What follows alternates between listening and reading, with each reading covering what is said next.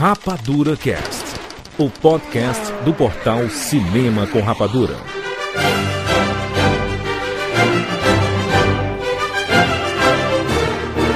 Sejam bem-vindos, seres Rapadura em todo o Brasil. Está começando mais uma edição do Rapadura Cast. Eu sou o Júlio de Filho. E no programa de hoje nós vamos fazer as nossas apostas de quem vai vencer no Oscar 2020. Estamos aqui com o Tchak Siqueira. Jurandir Filho, eu até hoje eu lembro de um DVD de O Rei Leão quebrado. Muito triste. Rogério Montanari. Olha só, está na hora de pegar o caderninho, anotar as nossas opiniões e errar tudo no bolão. Catiuxa Marcelos. Eu estou com o Rogério, muito pronta para perder mais esse bolão. Todas as minhas apostas são sempre erradas, mas o que importa é que eu sou feliz no processo. Muito bem, chegamos no podcast de apostas. Eu sei que é o podcast que você queria ouvir, porque você quer, né, ter uma opinião um pouquinho diferente da sua ou confirmar a sua opinião para você apostar no bolão do Oscar.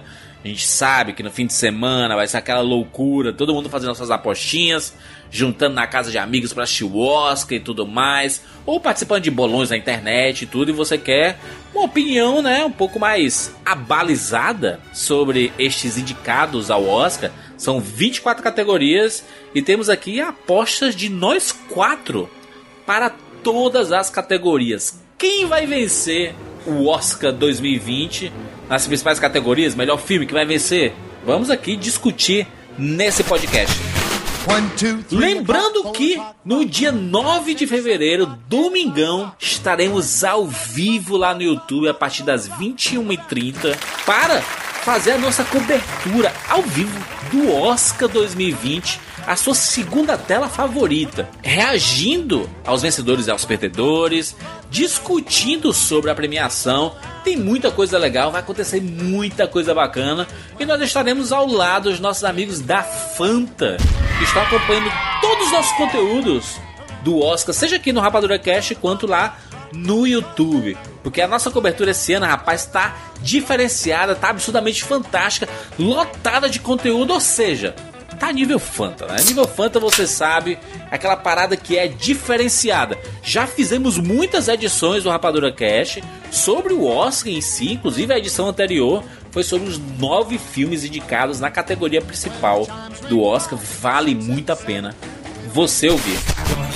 É isso, vamos falar sobre o Oscar 2020 e apostar agora aqui no Rapadura Cast. Meu nome é Lucas de Marmeleiro, Paraná, e bem-vindos ao mundo espetacular do cinema!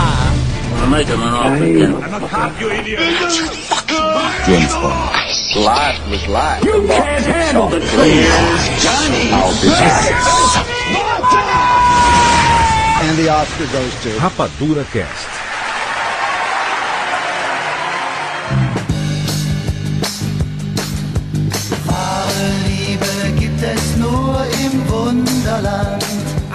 Apostas! Vocês vão apostar alguma coisa aí? Não, né? Até um- Jurandir, que até hoje eu tô traumatizado com aquele dia que tu quebrou o teu DVD de O Rei Leão.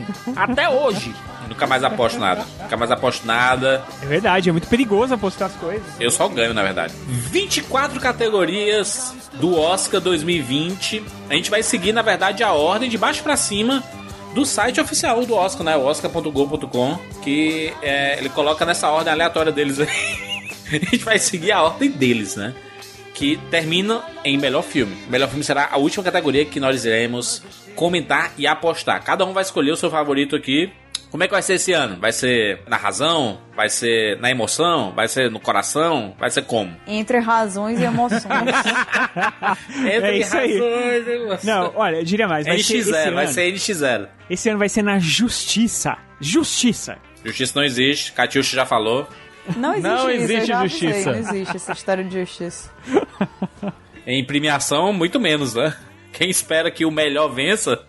Mas não quer dizer que a gente não vai votar desse jeito, Exatamente. né? Porque Muito bem. Esse ano eu vou dizer, eu vou dizer que eu vou jogar nos meus favoritos, tá? Pronto, isso- então isso aqui é menos Olha, aposta. Isso aqui é menos aposta e mais como nós votaríamos no Oscar. Eu quero ver, Siqueira, você desse jeito aí, porque você nunca faz isso. É, o Siqueira é Dessa incapaz. vez eu vou votar como se a- fosse a minha ficha. Como se fosse o meu. Nossa. A minha ficha de Siqueira, votação. quem vota pra. Quem joga pra ganhar não sabe jogar pra participar. Bacana, Você então- joga pra ganhar. Ó, é bacana que a gente pode fazer assim, que depois a gente pode ver é, nas categorias principais também, principalmente, qual é o voto do Rapadura. Aham. Bacana. Aí, quem vai ser o mais emocionado dos quatro. o emocionado da noite. Eu já Vamos lá? que você. ó. Primeira categoria aqui, roteiro original. Os indicados entre facas e segredos, História de um Casamento, 1917, Era uma vez em Hollywood e Parasita. Em qual vocês votam? Parasita. Parasita, velho. Eu vou em Parasita também. Eu vou dizer, eu vou avisar logo, tá? Em todas as categorias que Parasita não está, meu primeiro voto é Parasita e depois é a outra que é outro voto que eu vou falar, entendeu? Porque por mim, meu amigo, esse filme levaria tudo. Eu acho que, o, o- vamos falar a verdade, Parasita, ele é fantástico em todos os sentidos, mas um dos grandes, das coisas mais brilhantes do filme é o roteiro, Exatamente. cara. Não tem muito, Exatamente. Não tem muito que escapar. Apesar do Tem Entre Facas e. Segredos ter um roteiro inacreditável Muito também. bom também. É o filme que disputa com Parasita entre facas, né? No fim das contas, né? Roteiro original. Não, em roteiro original é aquela coisa. Fora 1917 que tem um roteiro mais superficial, que é só uma, entre aspas, uma desculpa pra ação.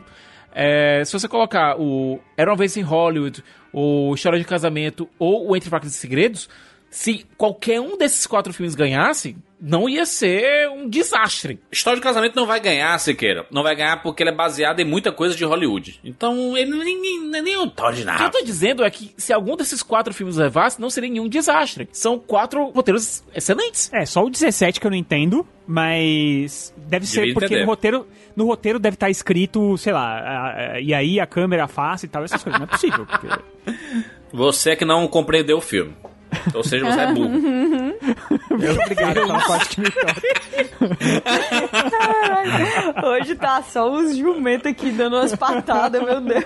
Roteiro adaptado. O irlandês, Jojo Rabbit, Coringa, Adoráveis Mulheres, Dois Papas. Em quem vocês votam? Rapaz. Adoráveis mulheres. Eu vou Sério? em Jojo Rabbit. Olha, É uma boa. Na verdade, estou- aqui, cara, novamente só tem boas apostas. Né? é, eu estou com o Jurandir Filho e vou no Jojo Rabbit também. Olha, É o meu roteiro adaptado favorito. eu adorei Esse cara vai no irlandês, né? Diz, logo. Cara, eu adorei Adorar as Mulheres e adorei Jojo Rabbit. Não mas parece. Não parece também. eu vou de Jojo Mas- Rabbit. Aê! O elogio. Ah, Aquele elogio que vem, né? Que a gente sabe assim, ah, eu adorei aquele, mas sempre vem um mais depois, né? É, é, triste sempre isso. é. É tudo mentira. Mas- Essa história, ah, eu adorei. Que conversa. Tu não adorou tanto. Os cinco filmes são fantásticos. É, é, é difícil. Realmente o roteiro adaptado sei. tá uma categoria Eu, forte. eu sei que o Todd Phillips ele deve estar muito pistola, porque ele adora dizer que o filme dele não tem nada a ver com Batman, não sei o que, e tá onde? Roteiro Roteiro adaptado. adaptado. Não tem nada, como, né? não tem nada a ver com Batman. Não tem nada, não. Não tem, pelo amor de Deus, não é nem. Aí é em Gotham, morre os pais do Batman. Falta ter a. a... Ai, Só falta o bate, É. final Não no final, nada, né? não. Quero ver Taika Waititi recebendo esse prêmio, rapaz. Melhor efeitos visuais. Vingadores, Ultimato, o irlandês, o Rei Leão, 1917, Star Wars, a Ascensão, Skywalker. Skywalker. é aí que o Jurandir vai ficar bravo comigo. Eu não. Falem. Eu Mas- posso dizer o meu an- antes de você? Eu posso dizer o Pode, meu de você? Pode. Pode. Diga. O Rei Leão vai ganhar. Aê, Jurandir, tamo junto. Pai. Não porque eu gosto do Rei Leão, mas porque eu sei reconhecer o valor tecnológico. E eu tô achando que você tá querendo ir com a, com a razão. Nem vem, Rogério, nem vem com esse papinho aí. Eu sei o valor tecnológico. Inclusive saiu o breakdown do- dos efeitos visuais de O Rei Leão. Eles criaram as coisas do zero, mano. Criaram tudo do zero. Não é tipo Vingadores, que tem lá os atores e fundo verde, entendeu? Não, é, é- o Rei Leão é tudo do zero. Tudo, tudo, tudo. Então, se ele não ganhar... Eu acho que, na real, não tem como não ser Rei Leão, né? Ah. Se você for realmente entender o que, o que que é a categoria, não tem como não ser Rei Leão. O segundo contender pra mim é o próprio Vingadores, tá? Mas eu acho que não leva não, cara. Hum, sabe? E não é só porque ah, tem seres humanos e eles estão na tela verde. A questão não é nem essa, sabe? Porque Rei Leão fez muito mais. Fez muito mais bem. Não fica discutível Olha, aí, né? Não, mas, Mas fez muito mas mais. de técnica Olha, sim. a pior- É, tem um problema de narrativa, Olha, né? Vamos, vamos É. ser sinceros. Uma das piores cenas desse novo Rei Leão é o ponto de vista da bosta. Todo mundo lembra do ponto de vista da bosta, né? Eu adoro essa cena. É uma cena ruim. Nossa, eu amo essa cena. Eu amo. Meu Deus. A, gran- mim. a grande questão do ponto de vista da bosta é: o fato é que ela foi feita de uma forma técnica absurda. A concepção visual dessa cena realmente é muito, muito interessante. Siqueira, tu já viu um rola bosta na vida real? Tu já viu? é igual. Tem algumas categorias técnicas aqui do Oscar, tipo o roteiro. O roteiro ele é, é- ele tem que funcionar dentro do filme. É, se o roteiro é bom, o filme funciona. Os efeitos visuais, ele não necessariamente o filme precisa ser bom, né? É tipo figurino. Pode ter um figurino fantástico e não ganhar. Ou então, maquiagem e cabelo com o Esquadrão Suicida. Exato, é- esse é o grande exemplo, entendeu? Não, já Não é a um qualidade que- do filme. Teve um ano que o Efeitos Especiais ganhou a Bússola de Ouro lá, que, convenhamos, é um filme... A, a Catiuxa eu sei que gosta da história e tal, mas o filme é qualquer nota. Eu gosto da história, Pois o filme é. eu detesto. E, e nesse caso aqui, os efeitos do Rei Leão, como eu tô dizendo, essa cena do rola bosta, do ponto de vista narrativo, eu odeio. Mas tecnicamente, tecnicamente, a cena é, é um estrondo, é maravilhosa. Ai, meu Deus, é tudo tão perfeito quando tem vários e vários comentários falando de rola bosta. Rola bosta. Tudo bem, então. Então você, eu, vou, eu vou em Rei Leão, Rogério Rei Leão, quem mais? Rei Leão. Kátia? Eu vou em Rei Leão. Todo mundo Rei Leão, né? É. Aí, Eu Rei Leão, estava, eu estava inclinada para Vingadores, tá? Porque eu ainda acho que foi Ah, incrível o que eles fizeram em termos de parecer real com o Thanos. Thanos. Porém, Acho que o Thanos vai envelhecer um pouquinho mal. é, eu não vou mentir, cara. O problema, na real, é que eu vi esses, essas coisas que eles soltaram sobre a criação dos efeitos visuais de Rei Leão e aí deu uma balançada muito Cara, grande. durante a CCXP teve um painel é, no qual um dos especialistas de efeitos especiais do Rei Leão foi, foi um dos painéis mais chatos, não só dessa CCXP, mas de todas as CCXPs, mas que você vendo o, o esmero que eles tiveram com os efeitos especiais, você realmente nota que, tecnicamente falando, esse filme realmente foi um milagre, mas narrativamente falando, a gente já sabe, né? Muito bem, olha só, temos duas categorias de som. Vamos para mixagem de som. A de Astra, Ford vs Ferrari. Coringa, 1917 e Era Uma Vez em Hollywood. Eu vou colocar em Ford vs Ferrari, que é maravilhoso. Olha só, rapaz. Eu vou em 1917. Olha, eu assisti tanto Ford vs Ferrari quanto 1917 no IMAX. Se quer você é pago pela IMAX? Não, não, mas em matéria de O que é que você fala tanto em matéria de som, em matéria de som, quando você tá querendo realmente experimentar o filme, a- o formato IMAX é realmente top de linha. Como é, como é? A partir daqui, daqui e daqui. aqui. E daqui, da caída de um alfinete Desde a caída de um até o alfinete estrondo de um avião a estrondo de jato. um Meu Eu já Deus falei do que, que o IMAX, o IMAX ele é extremamente empoderado. Ele fala umas. Tem quatro, cinco comerciais sobre ele mesmo. Sobre ele mesmo. Cara, é muito, ele se ama demais. É Tudo que eu quero é essa autoconfiança. Mas, honestamente, merece essa autopromoção. De- e voltando aqui ao assunto, eu assisti os dois filmes que a gente tá discutindo aqui, 1917 e Ford vs Ferrari no IMAX. De fato, pra- é, são os dois top contenders. Mas meu voto vai, vai pra 1917 por ter mais show-off. Eu gosto de Ford vs Ferrari porque tem uma hora que a, a mixagem de som, essa categoria era maravilhosa, porque é exatamente o, o que o nome tá falando. A mixagem de sons. E aí tem, tem vários momentos no filme, durante as corridas, que você escuta o som do vento, o som do carro, o som do movimento do, do próprio piloto, dos carros ao redor. Cara, é surreal a mixagem de som desse filme. Eu vou votar no Ford, Ford versus Ferrari, porque, cara, é, o som parecia que realmente estava numa corrida, assim. Apesar que no 1917 parecia que a gente realmente estava numa guerra, né, porque o som é inacreditável. Mas o do Ford, Ford versus Ferrari, aquele ronco dos motores, assim, é incrível. Então eu vou ficar com, com o Ford versus Ferrari. E aí a gente empatou nessa categoria. O Ford Olha versus só. Ferrari com o 1917. Deu bem. dois votos pra cada um. Edição de som. Ford vs Ferrari, Coringa, 1917, Era uma vez em Hollywood, Star Wars, A Ascensão Skywalker. A edição de som já é diferente de mixagem, que a edição de som é a criação dos sons, né? A criação dos sons e, e a diversidade deles dentro dos filmes, né? A mixagem ele pega os sons criados e faz uma harmonia desses sons. A edição é a pra tentar ser criação. o mais imersivo possível, né? 1917, É, na então. verdade, em edição de som, ele é maravilhoso, porque a criação dos sons aqui é surreal. É, eu vou em 1917 novamente. inclusive. 1917 também. Acho que Então, não tem como, cara. Não, não, tem eu como tenho. ganhar. Eu tenho como. Eu vou votar no Ford vs Ferrari também. Eu, que prefiro barulho de bomba do que de carro, vou no 1917. Não, eu, eu cara, é, é o que eu disse, eu acho que tecnicamente é inacreditável o 1917 e tudo mais, só que o- o- realmente, cara, é um filme que de duas horas e meia que você escuta barulho de carros durante duas horas e todos esses sons não são da- dali do momento, entendeu? São todos sons tirados de algum lugar. E a gente sabe que o cara não vai lá com o microfone e, e grava o motor do carro. Ele, ele cria, ele mistura pra dar essa sensação e esse aperto no peito, né? Que dá quando, quando você tá mais real que a realidade, né? Então, por isso que eu vou no Ford vs Ferrari. Mas, o 1917 ganhou, né? Não, você não sabe. Não tem a não, premiação. ganhou, ganhou aqui. Ganhou aqui. Ah, sim, sim, sim. Ah, tá. Já ia dizer, votando e votando é contra. porque eu estou fazendo aqui o- uma, uma cotação aqui pra ver qual que a gente vai... Um apanhado. Um apanhadão. Muito bem, muito bem. Categorias extremamente difíceis aqui, né? Porque muitos desses filmes acabam não chegando, apesar de que 90% deles acabaram chegando de alguma forma, né? Categoria de melhor curta-metragem: Brotherhood, NAFTA Futebol Clube, A Neighbor's Window, é, Sária e A Sister. Em quem vocês votam? Eu vou votar em Brotherhood. Droga, Filme- devia ter votado antes. eu ia votar em Brotherhood também. Vocês foram lá. dirigido- vocês- Dirigindo- canadense, né? Ele é muito lindo. O filme é dirigido pela canadense, ela tem a origem, ela tem a origem dela é tunisiana, né? A Marian Jobber.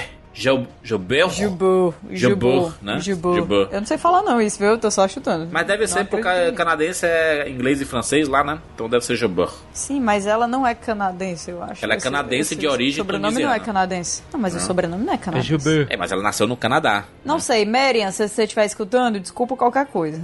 O filme foi, foi lançado no Festival de Toronto, em Sundance e tudo mais, e eu acho legal porque ele mostra conflito cultural, né? O pai, ele vê o filho dele voltando da Síria, da guerra da Síria, e ele volta casado com a mulher de lá. E ela usa a roupa completa do rosto e só mostra, só mostra os olhinhos ali, enquanto a família dele é mais tranquila. Tranquila no sentido de, né, essa- essas roupas... é, Tranquilo no sentido do que é usual pra nossa cultura, né? Exatamente. E isso incomoda o pai, principalmente. Porque ele quer, né, ter contato, co- ver que é a mulher que o filho dele casou e ela não tem tanta abertura assim, porque parte da religião lá, lá na Síria e, do- e dos costumes não permite esse contato, né?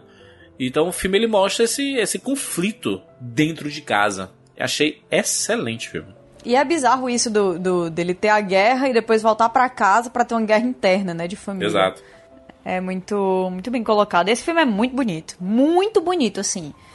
É de encher o olho a fotografia, de verdade. Então, isso aí já conquista muito pra mim. É, eu vou votar no Saria, do Brian Buckley e do Matt Lefevre, que pra mim é a história tão íntima dessas duas irmãs, a Saria e a Ximena, é, lá na Guatemala, cara, eu acho que é um- uma das histórias mais poderosas que a gente tem nessa, nesse quinteto de indicados. Eu vou votar no A Sister, né? Que é um filme francês, Answer, Answer, que é, é sobre uma, uma mulher que tá no carro e ela liga pra, pra irmã dela. E aí você percebe que a situação do que tá acontecendo com ela no carro não é bem uma situação simples, né? E aí, ao invés dela ligar pra irmã, ela liga pro serviço de emergência e fica falando como pro homem que tá junto com ela no carro não saber é, que ela tá pedindo socorro, ela fica conversando o como se servi- fosse Uhum. é, a irmã, A irmã. dela, né? E aí, cara, é um filme super tenso. Porque você não sabe, ele é curto e, e eu fiquei grudado na cadeira pensando, meu, o que, que vai acontecer nesse negócio, sabe?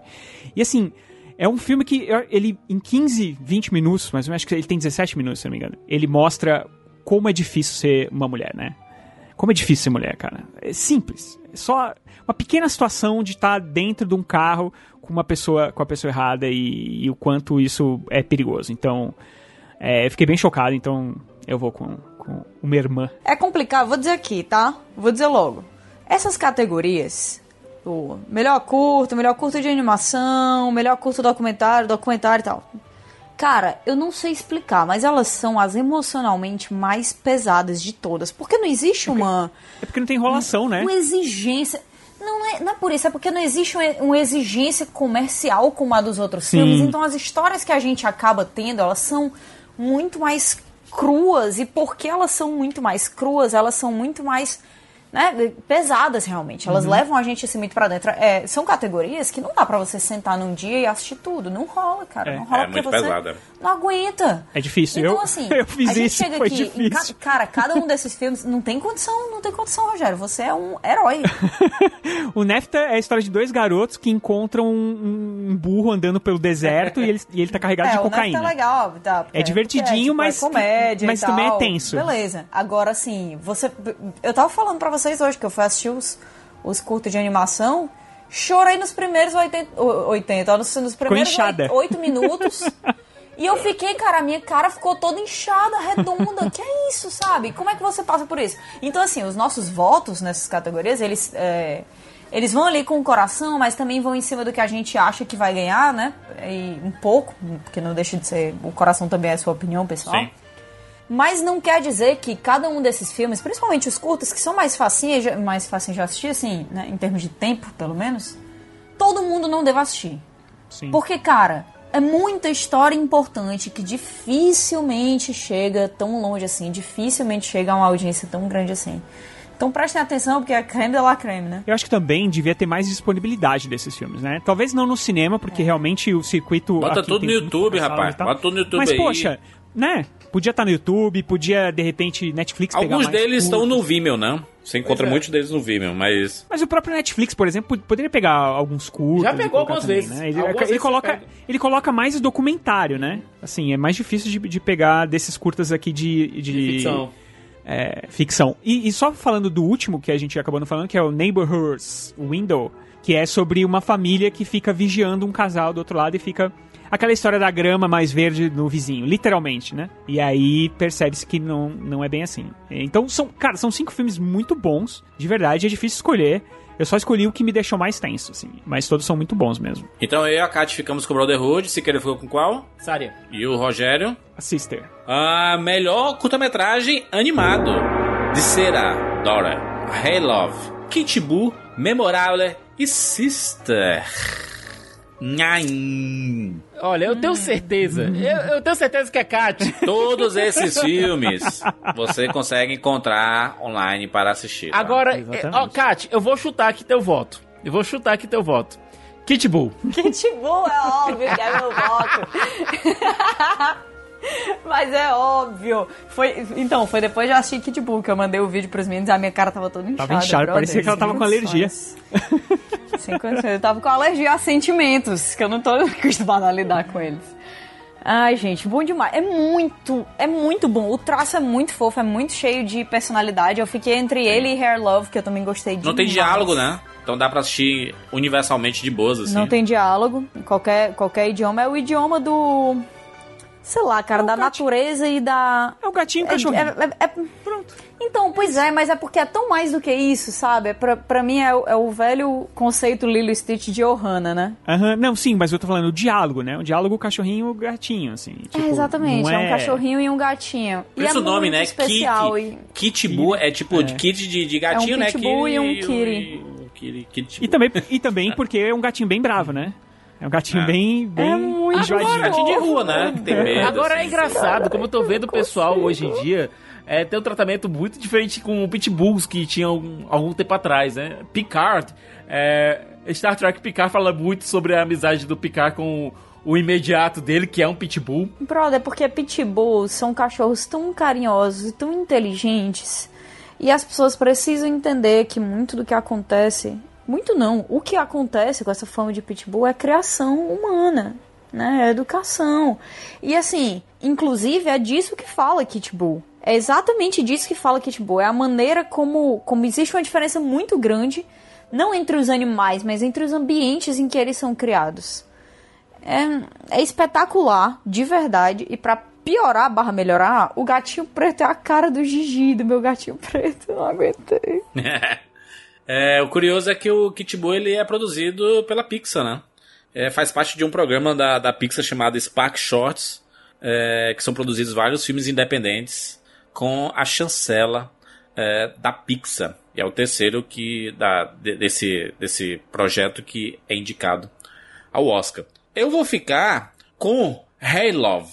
Achei esse filme maravilhoso, muito bonito, muito delicado. O pai tendo que cuidar do cabelo da filha. Achei muito bem feito. É produzido por um, um estúdio que é bem popular, que é o Six Point Harness. É, que já trabalhou em, em vários, em várias animações, tipo do Bob Esponja e tudo mais. Fez é, trabalhos para videogame como no Dark Souls. É um, é um estúdio bem, bem, bem popular e é distribuído pela Sony Pictures Animation. Curioso é também que esse filme foi financiado via Kickstarter, né? Então a carreira dele é bem legal, assim, é uma história bem bonita e ter conseguido chegar ao Oscar já foi uma grande vitória, mas é um filme bem legal, bem singelo e bem delicado, assim. Acho maneiro ver o pai solteiro se virando pra cuidar da filha, assim, tentando pentear o cabelo dela e tudo mais. Acho bem bacana. E também, Juras, foi um dos melhores, foi um dos melhores vídeos de reação à, à indicação que teve, né? Porque sempre tem esses vídeos que, ah, fulano, fulano, fulano indicado, aí mostra as equipes, tá? A gente até viu o de Parasita também, foi muito bom. E foi tão fofo, sabe? Foi, realmente foi isso, foi singelo e deu pra ver o, o, o amor e deu pra ver o filme na equipe também. Mas o que a gente vê na internet de gente que realmente se engaja nessa luta, inclusive para ter a sua própria identidade visual reconhecida como uma identidade visual, identidade visual bonita, sim. E inclusive o próprio. Se a gente voltar um pouquinho no tempo, aliás, um ano no tempo, a gente vê é, o Infiltrado na Clã, que tem um discurso falando sobre isso, sobre a beleza na, na negritude. O Hair Love fala também sobre isso. De uma forma bem, Exato. bem singela, O Hair o Hair Love, se você procurar Hair Love React no, no YouTube, é um dos vídeos, acho que desses animados todos, é o vídeo que mais tem react de pessoas assistindo ele. Porque ele tá disponível no YouTube, né? Sim. Não, e rolou muito no Twitter na hora que saiu, Ele né? tem 14 Ele viralizou no Twitter milhões de visualizações. É lindo, esse filme é lindo Kit- demais. O Kit Bull tá no Muito canal da lindo. Pixar, né? E o Hair Love, acho que, Isso. se não me engano, tá no canal da Sony. Então Exato. é fácil de assistir. E tem, e tem vários, vários youtubers assistindo Hair Love Exato. e colocando o contexto cultural todo em cima disso. Então, assim, eu realmente indicaria as pessoas assistirem, Sim. porque além de, de o conteúdo já ser legal, deixa o próprio filme ainda mais. O próprio curto ainda mais especial, sabe? Ó, eu Incrível. gostei muito do Hair Love. Achei incrível. Foi, inclusive foi o primeiro que eu vi. Gostei demais. É, mas eu fico entre dois, na verdade. Eu fico entre o Kate Bull e o Sister, outro Sister, né? Aquele lá, o filme francês chama A Sister, né? Esse aqui se chama só Sister. Que é um filme bem impactante, assim. A animação ela é feita de feltro, né? E é, é bem interessante a maneira como, Diferente, como né? é feita a animação. E é de um, de um, de um diretor é, que é chinês, né? O Siki Song que ele conta a história de como é ter é, uma irmã, da sua irmã mais nova, né? De como é ter uma irmã mais nova na, na, na China, né? lá nos anos 70 e, né, entre os anos 70 e 80. Então é, é isso, é sobre essa infância de- desse, desse menino, desse rapaz agora, que com, com a irmã dele é, na, na China. E é bem triste, já se preparem. Mas de qualquer forma eu ainda vou ficar com o Kit Bull, porque a animação é muito bonita. É muito bonita e a história é muito bonita. Cachorrinho, gatinho, me ganhou, né? Então já era. Muito bem. Vamos lá para design de produção, melhor design de produção. O irlandês Jojo Rabbit, 1917, Era uma vez em Hollywood e Parasita. E aí? parasita na cabeça. Parasita na cabeça também. Eu, eu não vou com vocês, não. Eu vou com Era Uma Vez em Hollywood. Porque eu acho que a recriação que eles fizeram lá dos anos 60 é sensacional. E não vamos esquecer é, o, o, o carro andando lá na, na, na avenida principal de Los Angeles com uma pancada de carro, todos iguais, todos os anos 60. A câmera sobe, vai lá em cima. E ele pega construções e tal. E, cara, e é sensacional. Mas, Então, Rogério, o contraste de cenários entre a família rica e a família pobre do Parasita. Não, é incrível. E foi tudo Incrível. construído, e foi tudo construído do zero. Não, e, e seria muito legal ganhar também o Parasita, porque é difícil alguma produção contemporânea ganhar o Oscar de direção de arte. Normalmente vai pra coisas, é, para filmes de época Sim. ou de culturas diferentes, por exemplo, no, no ano passado o Pantera Negra. Eu ainda vou continuar com o Tarantino. Inclusive no sindicato aca- acabou sendo é, melhor filme filme contemporâneo pra Parasita e melhor filme de época pro Era Vez em Hollywood. Ixi, Maria, eu nem sabia disso. Então vai ser entre esses dois aí, né, fatalmente. É. E tu, Kat? É, então, pra mim, é, pra mim é, é Parasita. É, os dois são muito bons, mas o negócio é que Parasita, além de ter sido construído do zero, brother, a casa conta a história. É isso. A casa é a história. Exatamente. As duas casas fazem Faz um... sentido. Tudo ali é a história, sabe? A, a arquitetura da casa é a arquitetura do roteiro. É muito bizarro isso. Eu não vou ficar triste se o Parasita ganhar, não, tá? Não, a- aliás, Ah, mas honestamente, aí, alguém vai ficar... que o Parasita ganhou qualquer coisa, Rogério. Acabou, viu? Eu quero o Parasita ganhando todos que participassem, se possível. Alguém vai ficar triste com qualquer vitória de Parasita, pelo amor de Deus. né? Melhor canção original: Toy Story 4, Rocketman, Superação, Milagre da Fé, Frozen 2 e Harriet. Nhaim. Melhor canção. Eu vou ficar com Rocketman, né? I'm gonna love you. Rocketman. I'm gonna love me again. Elton John. Rocketman. Rocketman. É, e é, inclusive, a gente fala, ah, porque a justiça tem que ser feita, tem que ser Rocketman. Eu digo mais, é Rocketman e a justiça ainda assim está longe de ser feita, porque esse filme continua colhendo a. Né, não são nem os louros, é tipo assim, colhendo a, a bosta, né? Pós Bohemian Rhapsody aí. Tá Esse colhendo a é injustiça, né? maravilhoso. Porque esse filme é muito injustiçado. exatamente. Muito Eu- eu- injustiçado. Eu escutando hoje eh, as músicas pra gravar o podcast, inclusive, né? Relembrando as músicas e tal, tem uma música que tava eh, pré-selecionada e que acabou não entrando entre as cinco, que é a minha favorita, por acaso, que é a música do Aladdin, a Speechless. É, é uma música maravilhosa, incrível, tem uma puta letra, o filme para pra tocar a música e, e não colocaram ela aqui. Mas, das que estão aqui, não tem nada parecido com a música do Elton John, né? É, do Rocketman, que é, uma, que é a música que encerra o filme e é showzaça, ele é fantástico. O Então- Winter the Unknown não conseguiu ser o Let It Go, né? Infelizmente. Gente, É bonitinho, Let It Go mas- do Let It Go, né, gente? muito Let It Go difícil, do né? Let It Go. Eu gostei, eu gostei muito do Into the Unknown, muito mesmo. Mas eu, eu ainda prefiro I'm Gonna Love Me Again. Não. É muito simples. I'm a. Love Me Again, com certeza. Bem, vamos para a melhor trilha sonora. Coringa, Adoráveis Mulheres, História de um Casamento, 1917, Star Wars, Ascensão Skywalker. A Rio Du já tá com a prateleira reservada, né? É, Coringa, né, Já rapaz? chegou o Oscar na casa dela. Não, é Coringa. essa e, a e trilha é boa, se ela- maravilhosa, né? Não, e se perder, seja lá pra quem for, as, as outras trilhas são muito boas injusto. e tal, mas vai ser É injusto. injusto. demais, porque a trilha do Coringa, ela dá o tom do filme, junto com o Joaquin Phoenix, é, ela ela domina. E é linda, você pode escutar ela sozinho, você pode escutar ela no filme, ela embrulha o estômago, não tem nada nada melhor. É incrível. Eu devo dizer que as duas coisas mais notáveis num- nesse ótimo filme que é o Coringa são a atuação do Joaquin Phoenix e a trilha sonora da Hildur. É, não tô dizendo que não tô subestimando os outros aspectos do filme tal, mas quando olharem por esse filme no futuro, as duas coisas que vão lembrar dele vão ser a trilha sonora e a atuação do Joaquin Phoenix. Muito bem. Vamos para melhor maquiagem e cabelo. O Escândalo, Coringa, Jury, Malévola 2 e 1917. O escândalo.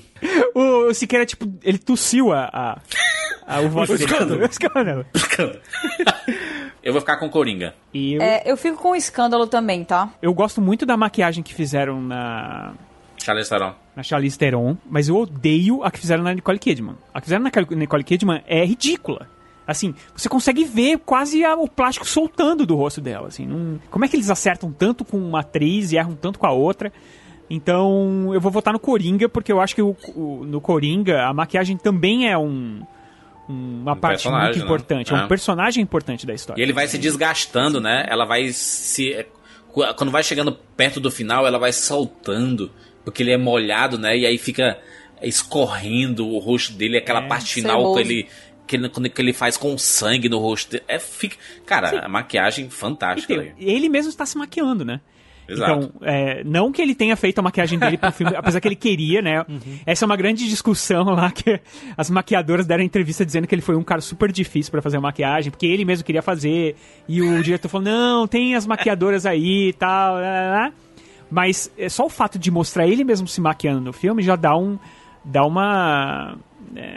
Uma importância uma a mais, né? importância pro, pro prêmio, né? É. Importância narrativa. É, mas, cara, não dá. Em, em Bombshell, né? O escândalo. A Charlize Theron foi transformada tão exatamente igual a Megan Kelly que quando eu assisti o primeiro trailer, eu fiquei confusa. É assustador. Porque eu não estava reconhecendo a Charlize Theron. Nossa senhora, foi assustador. O que conseguiram fazer ali com maquiagem, eu achei... Mas também tem, tem, o, tem a Charlize também, né? Porque ela muda a voz, muda o jeito de andar, ela muda Sim, tudo. claro, é incrível. claro. Não, não, é aquela claro. coisa, só a maquiagem não ia adiantar. Só a maquiagem não ia adiantar. Não. Agora, eu devo dizer aqui uma coisa, só uma, uma curiosidade pessoal. É, A gente já teve a vitória do, do Esquadrão Suicida nessa categoria e esse ano, eu acho que dois dos piores filmes do Oscar estão concorrendo nessa categoria, que são o Malévola 2 e o Jury. Meu Deus do céu. É. E a maquiagem do Judge, pra mim, nem, nem aí devia estar, porque transformar, colocaram uma caricatura na, na cara da Renée Zellweger, cara. Muito bem, vamos lá para melhor filme estrangeiro. Corpus Christi, Honeyland, Os Miseráveis, Dor e Glória e Parasita. Pa, pa, pa, pa, É, pa, é, Parasita mais uma vez. Gente, é surreal, porque olha, É, né? você tem nessa categoria cinco filmes e apenas um desses cinco filmes está concorrendo também a melhor filme. É meio óbvio, né? É, essa daí é... Mas eu tenho medo disso ser o prêmio de consolação. Que normalmente é o que acontece. Aconteceu em Antigo Dragão. Ai, eu me recuso, cara. Eu não quero pensar nisso, Aconteceu Rogério. a Não a Vida é isso. Eu Bela. já chorei demais. É, mas foi assim, é assim. Em A Vida é Bela aconteceu, aconteceu no Antigo Dragão. É, pode ser que aconteça aqui no Parasita também. É, mas Eu gosto de ser estúpida e pensar que as pessoas mudaram, apesar de eu sei que elas não mudaram. Olha, Mas, ó, o- no mundo filme- ideal, o filme da no mundo ideal, é, eu daria o eu daria o prêmio de melhor filme estrangeiro pra Dor e Glória, que é um dos melhores filmes do Almodova Sim. dos últimos 20 anos, e Parasita levaria melhor filme. Ponto. Eu vou fazer isso, sabe? Pode colocar aí. melhor filme tá estrangeiro, selvagem. Dor e Glória. É, eu, eu disse que ia votar como, eu, como se fosse a minha cédula. Pronto. Faz nem sentido A minha isso. cédula é essa. Faz nem sentido. Tem, tem, cinco, tem cinco competidores e aí um deles é Parasita e tu vai votar no outro. ok. Aliás, no Goya, que é o Oscar do, do filme do cinema espanhol, o Dor e Glória ganhou todos os prêmios, né? Tudo que Claro, podia né? ganhar, Claro. ganhou e tudo mais. Ele não vai votar em outro, né? é o pro- é o filme de casa, né? Melhor montagem: Ford vs Ferrari, O Irlandês, Jojo Rabbit, Coringa e Parasita. Nhaim. Ah. Hum. Eu vou votar em Ford vs Ferrari. Caraca, Uh. Júlia, estamos junto. Mais um. Montagem? É nóis. Ju- Ca- Catiuxa, você não tem noção. Você não tem noção. O carro vem e, e te joga na tela e, cu- muda de cena. É incrível. É incrível, é sensacional. Câmera de fora, câmera de dentro, câmera de, de cima, câmera de trás e isso tudo sem você ficar zonzo. Sabe? É, não é, É um aquela montanha, não é, espetáculo. A montagem não é o- é um espetáculo. É. Não é o Piratas do Caribe que você fica até marejado, sabe? Não é mas Transformers. Aí, mas aí, peraí, né? É, Peraí também, né? é- é muito- É, o irlandês, o irlandês no, no- não sei porque é que tá aí, porque o Scorsese botou o filme inteiro. É, pera aí, Júlio, Tô pera aí, do Júlio, nada. pera aí. Ah, pera aí. Não, não foi, Até pô, o não Shoemaker foi, fez não um trabalho exemplar na montagem desse filme. E a montagem, ela sim ajuda a É, contar a história. O Jojo Rabbit, que eu acho que é o mais conservador dos filmes na montagem. Ele emula muito o Wes Anderson, Isso. inclusive na montagem, né? E aí fica meio Demais, esquisito. demais. Não, não fica esquisito, fica bem legal, mas Não, é- parece a é. assinatura do Wes Anderson. É, mas aí, tipo, por exemplo, você nota abre isso, espaço né? aí pra um monte de, de gente aí falando, é, porque é uma cópia do Wes Anderson e tal. E, e é a montagem, Ah, mas real, Joker assim. tá aí, né? Então, assim. Mas ele é bem Mas a cópia de montagem Wes do- Anderson. É, mas eu, eu acho, eu gosto da montagem do Coringa também. E gosto da montagem do Parasita, acho incrível, sensacional. Mas eu acho que como é um prêmio técnico, né, eu acho que a montagem de Ford, Ford vs Ferrari é, é muito difícil filmar uma corrida. Assiste uma corrida, é chatíssimo. E no Ford vs Ferrari se transformam numa coisa super divertida de se assistir. É. Então, eu não consigo É. botar outra coisa. Kátia vai votar em quem? Eu vou votar no irlandês, apesar do, seu, do seu shade. Não vai no Parasita. Vou votar no irlandês. Não vou em Parasita, olha só. Que ridícula Kat, que eu, eu vou sou. te acompanhar. Eu vou te acompanhar. Tem uma Shoemaker na cabeça. É, eu, eu deveria votar em Parasita, mas, cara, é porque o irlandês. Eu não sei o que é, sabe? Faltou uns cortes, faltou. Faltou demais uns cortes. Porém. Se faltou uns cortes, não é, não é boa montagem, foi. então. Porém, a, não, porém a montagem ainda assim conseguiu fazer parte do que envolve você dentro do filme, né? Do que, do que faz você ter. Porque, cara, você fazer um filme sobre percepção de tempo é difícil, é complicado. E muito disso, pra mim, foi a montagem. É, tem os efeitos também, né? Que vão acompanhando. no Sim, começo não, é claro, super né? esquisito Pô, os o Robert efeitos. De Niro, mas com o tempo você vai acostumando. Então Isso- não achei esquisito no começo. Eu sou uma pessoa muito tolerante a, a efeitos visuais. Muito. Tem uma, tem uma jeito. rima narrativa no, Ah. no- na montagem inicial de Irlandês com o que acontece lá no começo do terceiro ato que eu acho sensacional. É, até Motion que ela consegue dar ritmo, ela consegue dar importância. Ela. Não, ritmo não, né? Ritmo sim, ritmo sim. Por mais que você, vocês reclamem que o filme tem 3 horas e meia, não tem, não, não deu ritmo não, se quer desse filme. tem. Tem, pô. É um, tem. mas não é um arrastado. di- é um ritmo diferente do que vocês estão acostumados. Mas é um ritmo sim. É um ritmo, ao invés de ser correndo, é aquela marcha atlética. Eu, eu, sinceramente, eu acho o irlandês muitas coisas boas, na verdade, pouquíssimas ruins. E, e uma delas não é achar o filme chato, modorrento, sabe? Daquele que você fica olhando no Sim. relógio, sinceramente.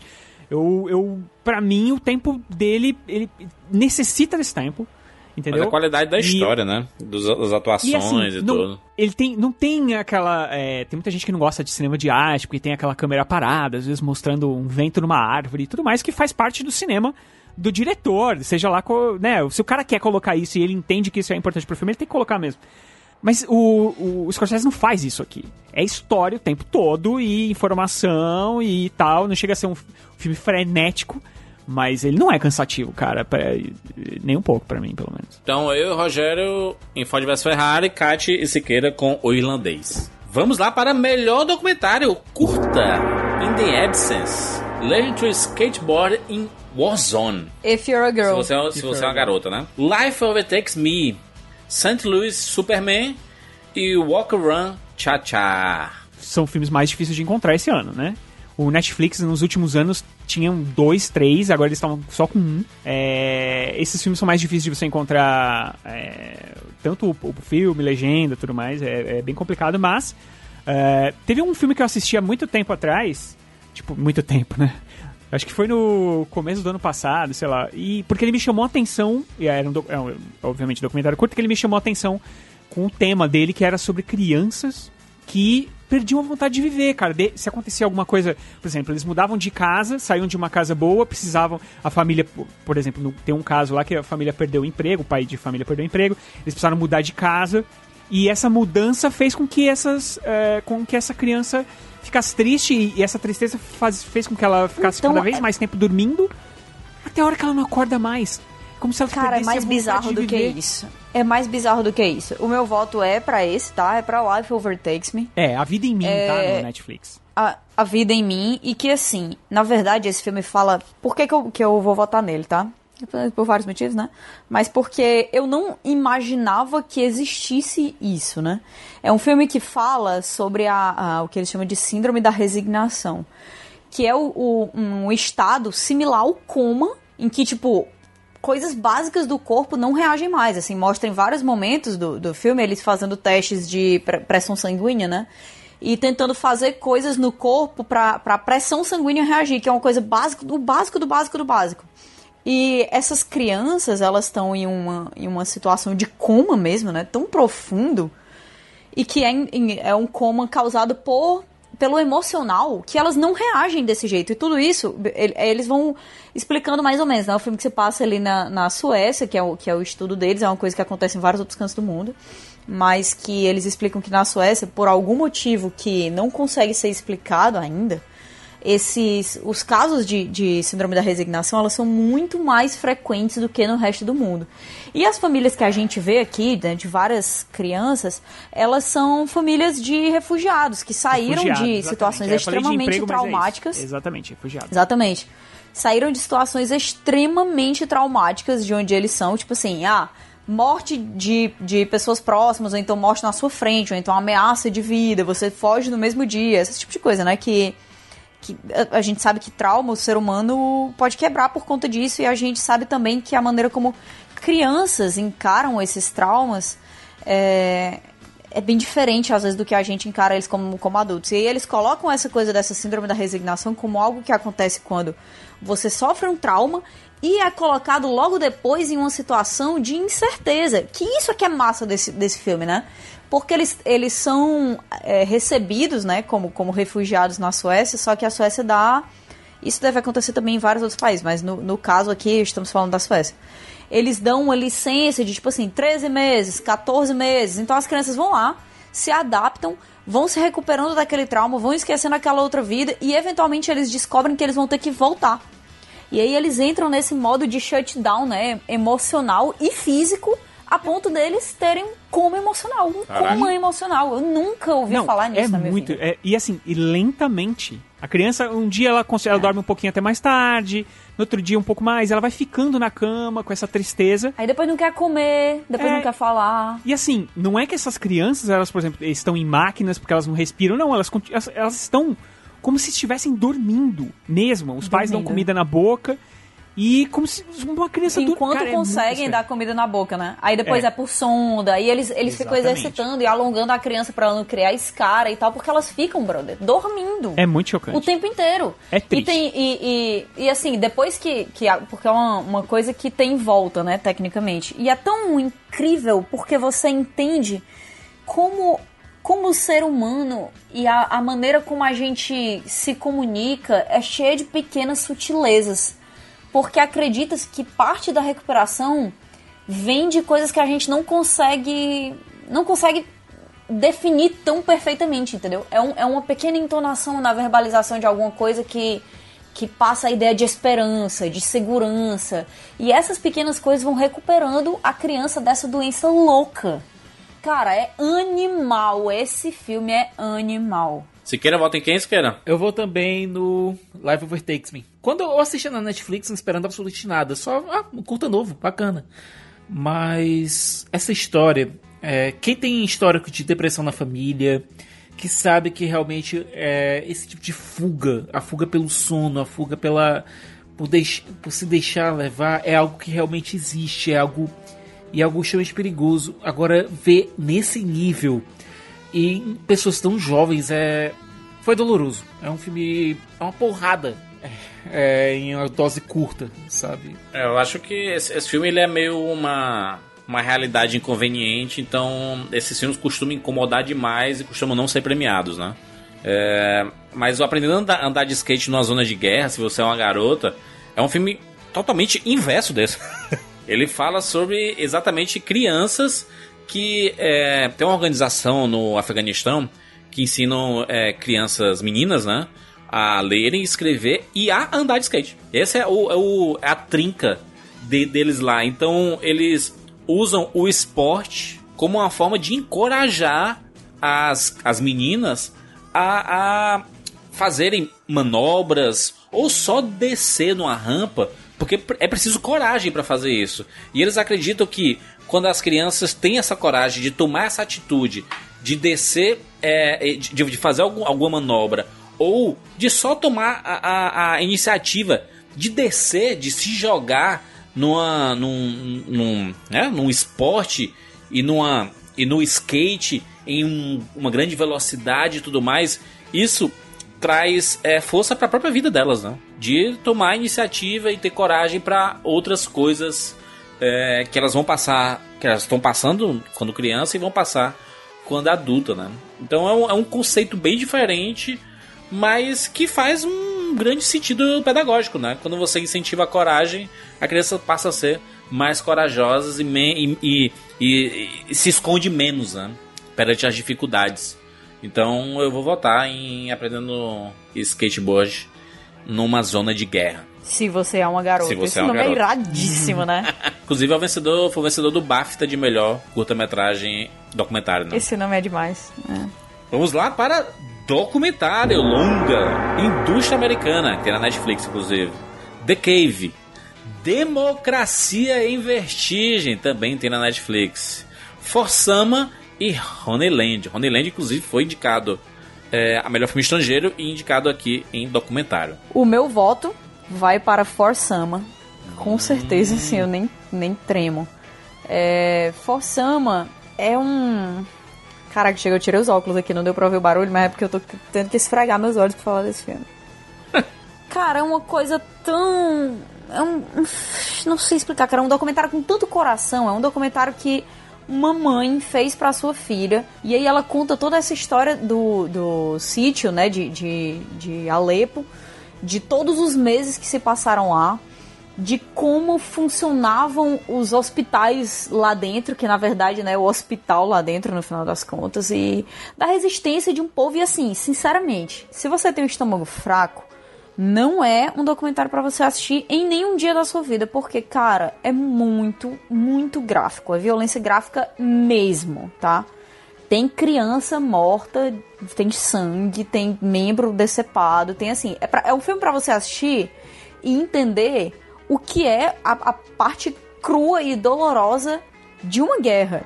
Mas uma das coisas que eu achei mais. que mexeram mais assim comigo, sabe? Porque a diretora ela fica o tempo inteiro falando, narrando, né? O, o documentário. E ela narra para a filha dela. Ela, ela narra para a Sama, que é um dos personagens, uma das pessoas que a gente, que a gente conhece aí nesse documentário, né? E dizendo por que é que os pais dela resolveram ficar lá em Alê, por que, é que eles estavam tentando conseguir, quais foram as coisas que aconteceram e, e quais são os sentimentos que ela, como mãe, teve nisso, sabe? De, de ter e de criar a filha dela naquela zona de guerra e de como fazer assim ter pequenas migalhas do que é uma infância para uma criança mesmo naquele pesadelo é incrível incrível demais Forsama para mim tem que ganhar porque eu estou ansiosa para ver a, a Wad que eu não sei falar o resto do nome dela só chamo de Wad agora que eu sou íntima subindo ali no palco Mal posso esperar, cara. É, Tudo bem, Siqueira? Existe uma quote do François Truffaut, uma frase dele muito famosa, que é, diz que é impossível você fazer um filme anti-guerra. Porque na hora que você está mostrando a guerra, você tá começa, começa a colocá-la como um ato nobre. 1917, que é um dos filmes que a gente falou, vai falar, falou e vamos continuar a falar aqui, que aliás é um ótimo filme, ele faz isso. Mas se ele tem um. Se existe um oposto a essa máxima de Truffaut, é Forsama porque uma coisa é você mostrar atos heróicos de mártires e heróis e soldados.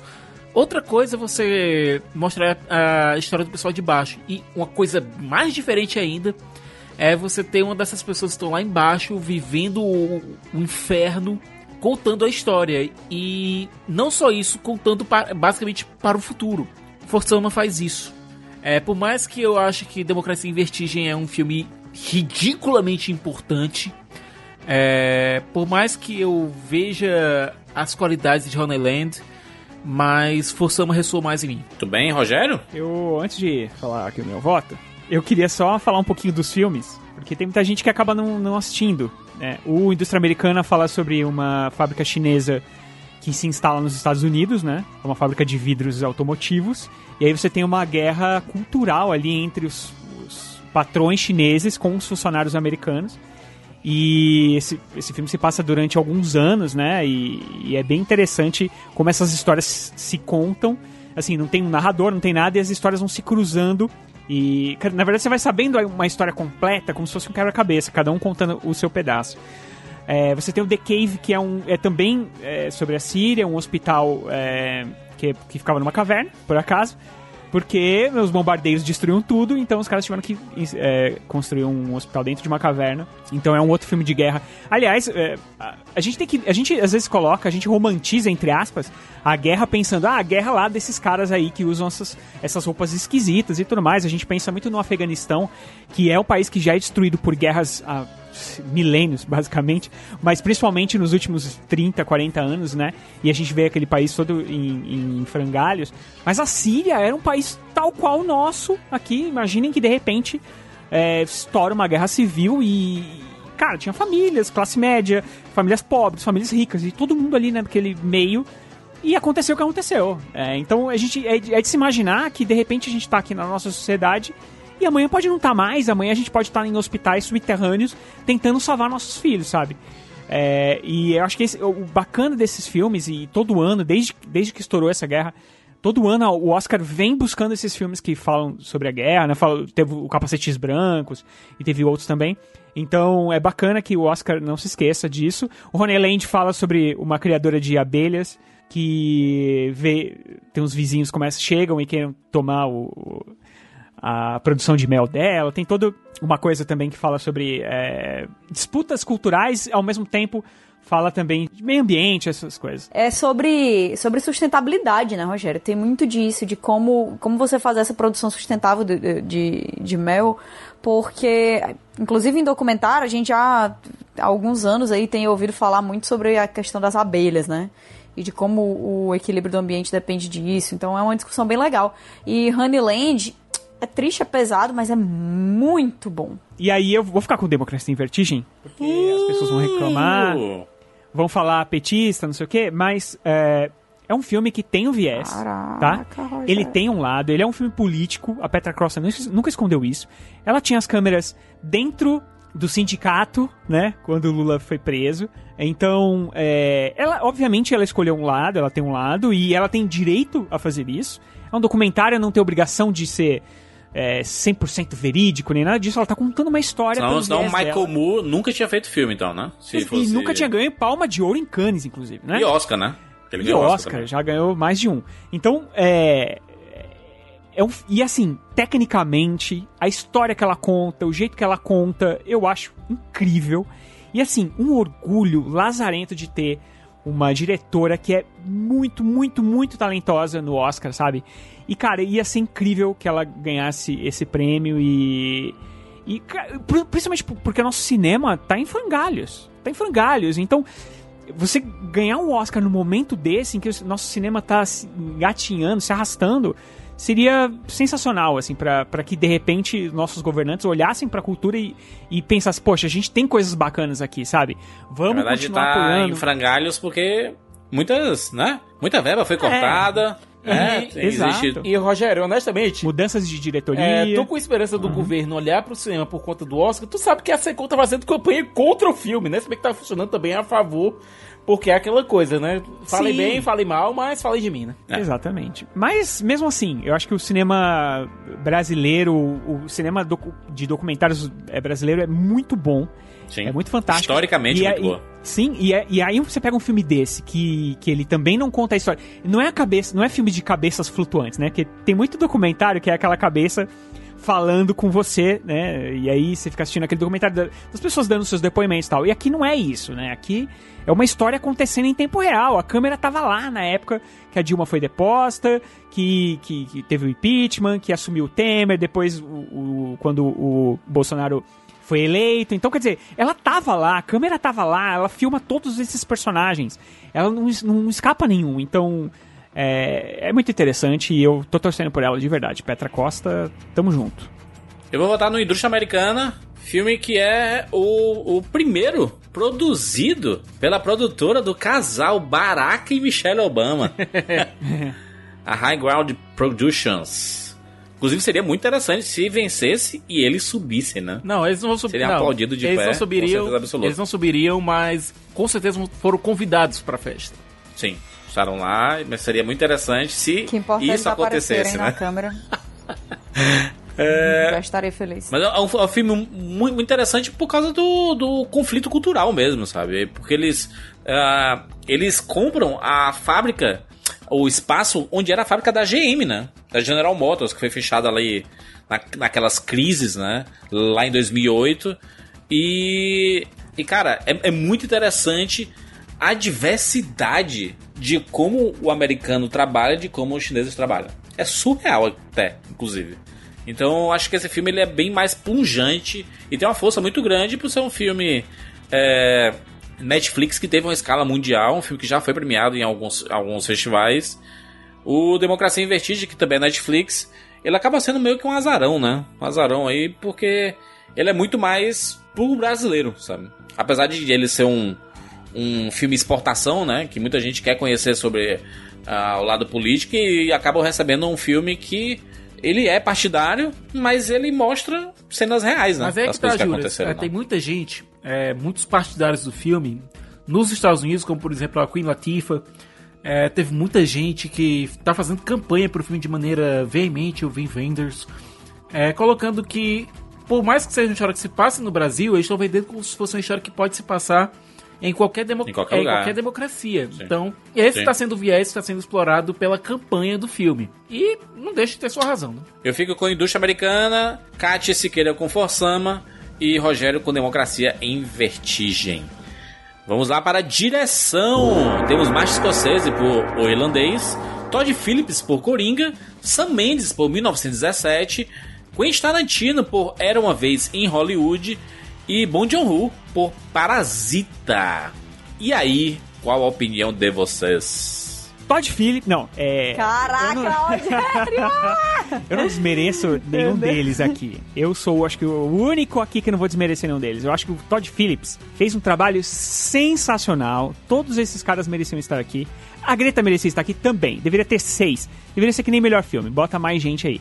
Eu não conseguiria tirar ninguém aqui pra colocar a Greta, por exemplo. Seria uma dificuldade enorme, porque eu acho que o trabalho que o Todd Phillips fez de ser um grande maestro dessa orquestra que se chama Coringa West Islands é, é sensacional. É sensacional o que ele faz. Ele emula, o Scorsese emula, mas ele emula de um jeito lindo, incrível, que poucas pessoas conseguiram fazer. Então, é, eu acho incrível. Porém, todavia, contanto, Bong Joon-ho está no meu coração para sempre. Eu sou apaixonado por esse cara há muito tempo. Desde Hospedeiro, sabe? Eu, pô, Snow, Snowpiercer, é o filme da Netflix lá, o, o do porquinho lá, esqueci Okja. agora. Que, o Okja, que também é um filme triste, triste, maledito, mas muito bom. É, o, o mãe é dele também, não é? O Mother. Ah, Mother é o- Mother, dele, sim, sim. Mother é dele. É, é um filme maravilhoso, Mother. Se você nunca viu, procurem pra assistir, que é sensacional.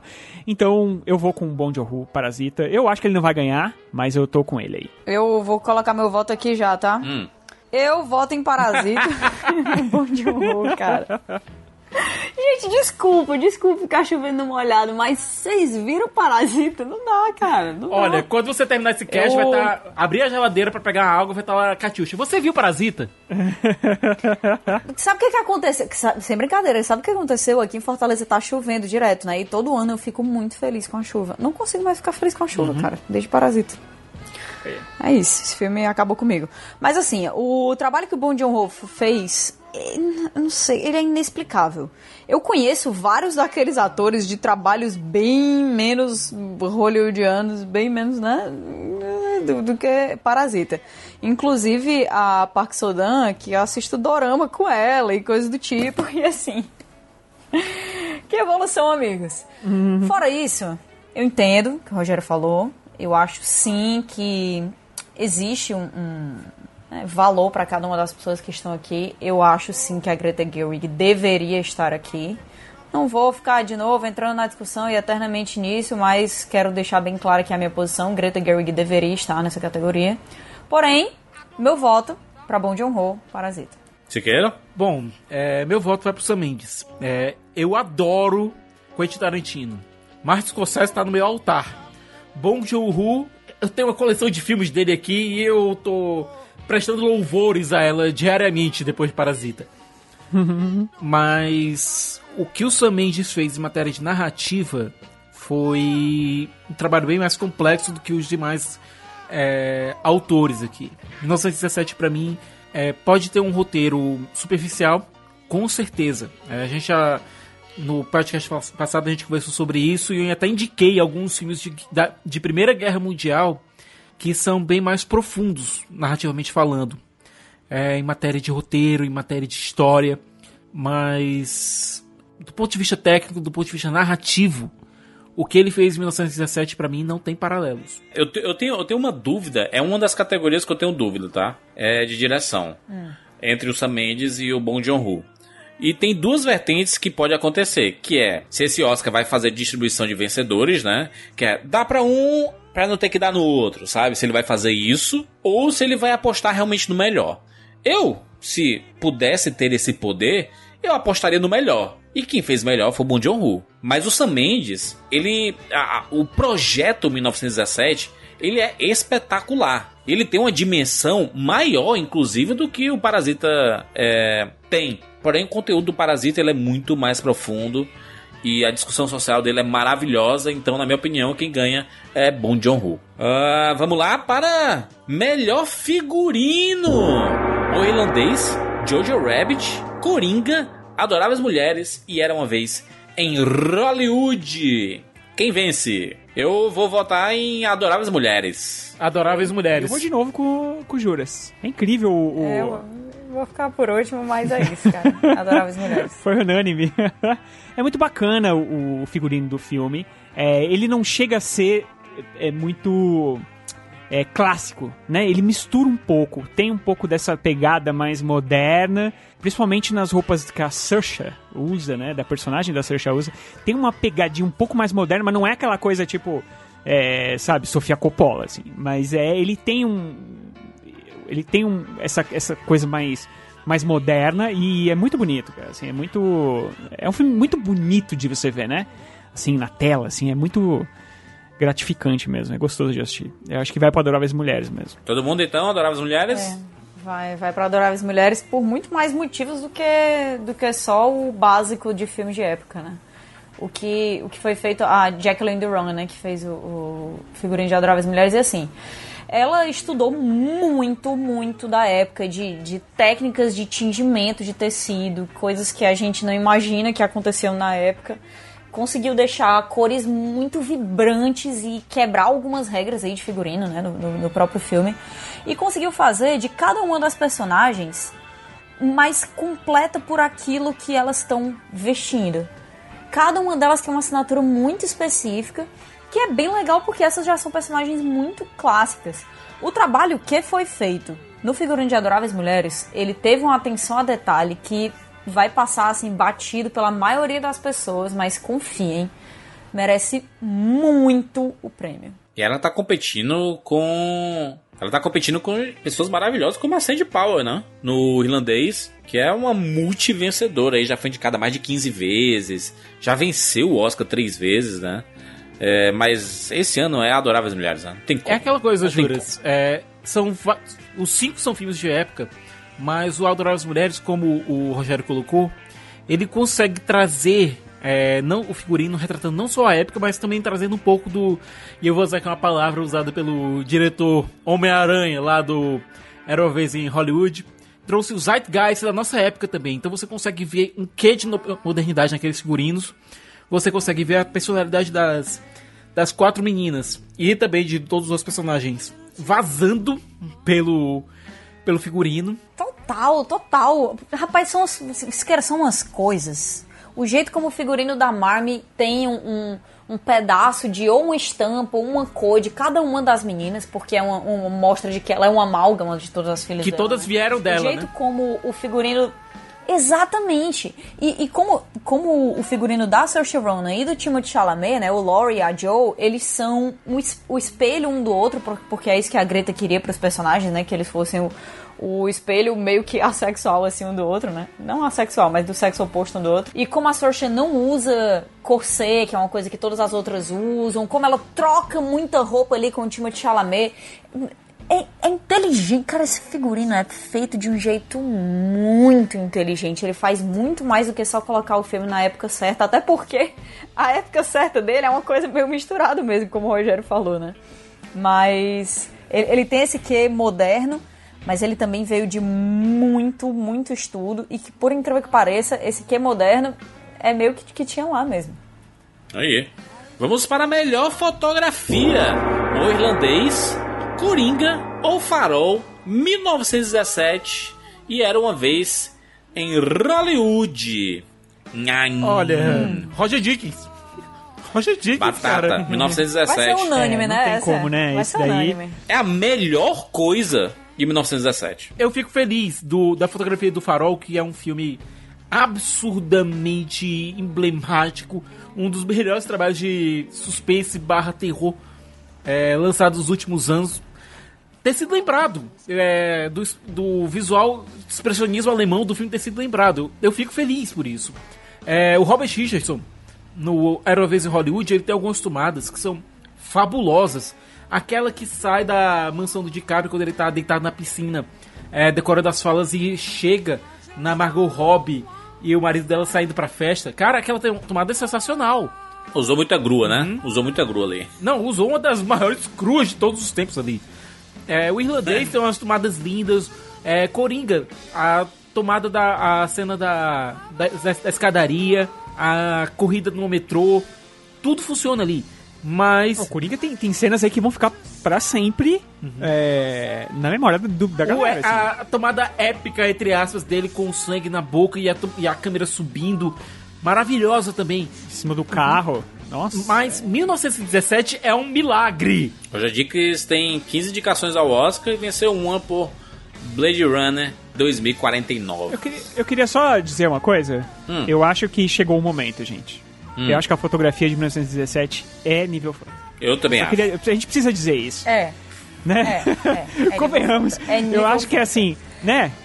É, quan- cu- quando, é Cara, quando você toda assiste. a propaganda desse filme, a coisa desse filme é, é, é muito a fotografia. É quando você assiste e você não sabe como que ele conseguiu fazer é, é, esse filme com a- essa câmera específica, né? Que é uma câmera, por exemplo, que passa pelo meio de um rio. E em nenhum momento você vê um fake ali, um trilho escondido, alguma coisa do tipo assim. É, muito, é muita perfeição, porque ela acompanha lateralmente esses personagens e fica perfeito. Ainda mais um filme que tem a ideia de ser todo um plano sequência é, é mais difícil ainda você fazer a fotografia dele. Então é impecável e, e eu, eu fico com pena dos concorrentes, na Não, verdade. Roger Dickens, nível Fanta com certeza. Aliás, É, Roger Dickens, eu eu, eu vou além.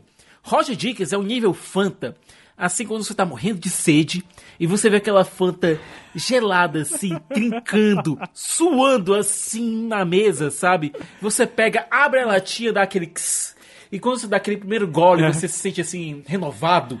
Essa é a fotografia do Roger Dickens em 1917. Eu sou, eu sou meio contra. Eu sou meio contra o voto do tipo, o mais difícil tem que ganhar, entendeu? Mas eu acho que em alguns casos, no- por exemplo, na parte técnica, da direção, por exemplo, se o Sam Mendes ganhar, eu acho justo. Porque o cara, o trampo que esse cara teve pra criar toda essa história e, e planejar, cara, planejar essas filmagens, imagina que inferno. Planejar, tem um negócio da Imagina se acorda e o céu tá uma merda, o cara não vai poder filmar, eh, vamos filmar outra coisa. tá? Isso é uma loucura total. Então, Rogério, E mas não é só isso. e a fotografia né? não é só também. a parte mais. Não é só o mais difícil. O negócio aqui é que a gente. A gente fala muito dos outros filmes, diz assim, ah, porque, por exemplo, o Joaquin Phoenix levou aí Coringa nas costas, porque o filme é todo dele, não sei o quê. Cara, se tem uma coisa que leva 1917, que é um filme muito bom nas costas, é a fotografia. É, a foto- Sim, sem dúvida nenhuma. E, e- Não, e a dificuldade- Não tem como você não notar isso. ne- e a nesse fotografia caso- é o que faz você entrar dentro do clima do filme, é o que faz você acreditar naquilo ali que tá acontecendo, é o que faz você sentir aquela tensão, é o que faz você parar de respirar. Tudo isso é a fotografia. É o principal. Então não tem como esse prêmio não ir pra ele. É, esse aí, cara, esse aí é mais. Esse, ó, ele já separou o espaço na estante dele, tenho certeza. já tá lá. É, tira, afastou os Funko Pop. Vamos para a melhor animação. Como treinar seu dragão 3. é, eu perdi meu corpo, Klaus, Link Perdido e Toy Story 4. Muitas ausências aí. Muitas ausências daquele Frozen. Fale logo, diga. O Frozen ficou de fora, né? Olha, Não, sabe o que? Eu vou, eu, eu vou te falar, eu senti falta de uma Aventura Lego 2 também, tá? Eu acho que é uma animação bem, bem legal legal, bem legal. Eu, por exemplo, acho muito melhor do que o Link Perdido. Acho o Link Perdido é aquele filme que é difícil de fazer, porque é stop motion e tal, mas eu, eu achei um filme chatíssimo. cara. Eu assim, me achei muito chato. esse filme. Achei muito chato também. Quem mandou muito bem nesse Oscar foi a Netflix, né? Tem duas indicações aqui. Perdi Meu Corpo, que é uma animação bem peculiar, é, com uma narrativa bem, bem própria. Animação tradicional, é, a história basicamente de uma mão querendo voltar pro seu, pro seu dono. É maravilhoso isso, tá maluco, É cara. maravilhosa. Original É pra caramba. surreal, é surreal. É né? completamente surreal, um negócio incrível. bem David Quem é que Lynch, pensa cara. nisso, Bem- doido? Bem David Lynch. E o Klaus, que é uma aventura muito doce, cara. E que, honestamente, é o meu voto. Klaus. Eu vou ficar com Perdi Meu Corpo. Eu sabia, eu tinha certeza que tu ia ficar com Perdi Meu Corpo.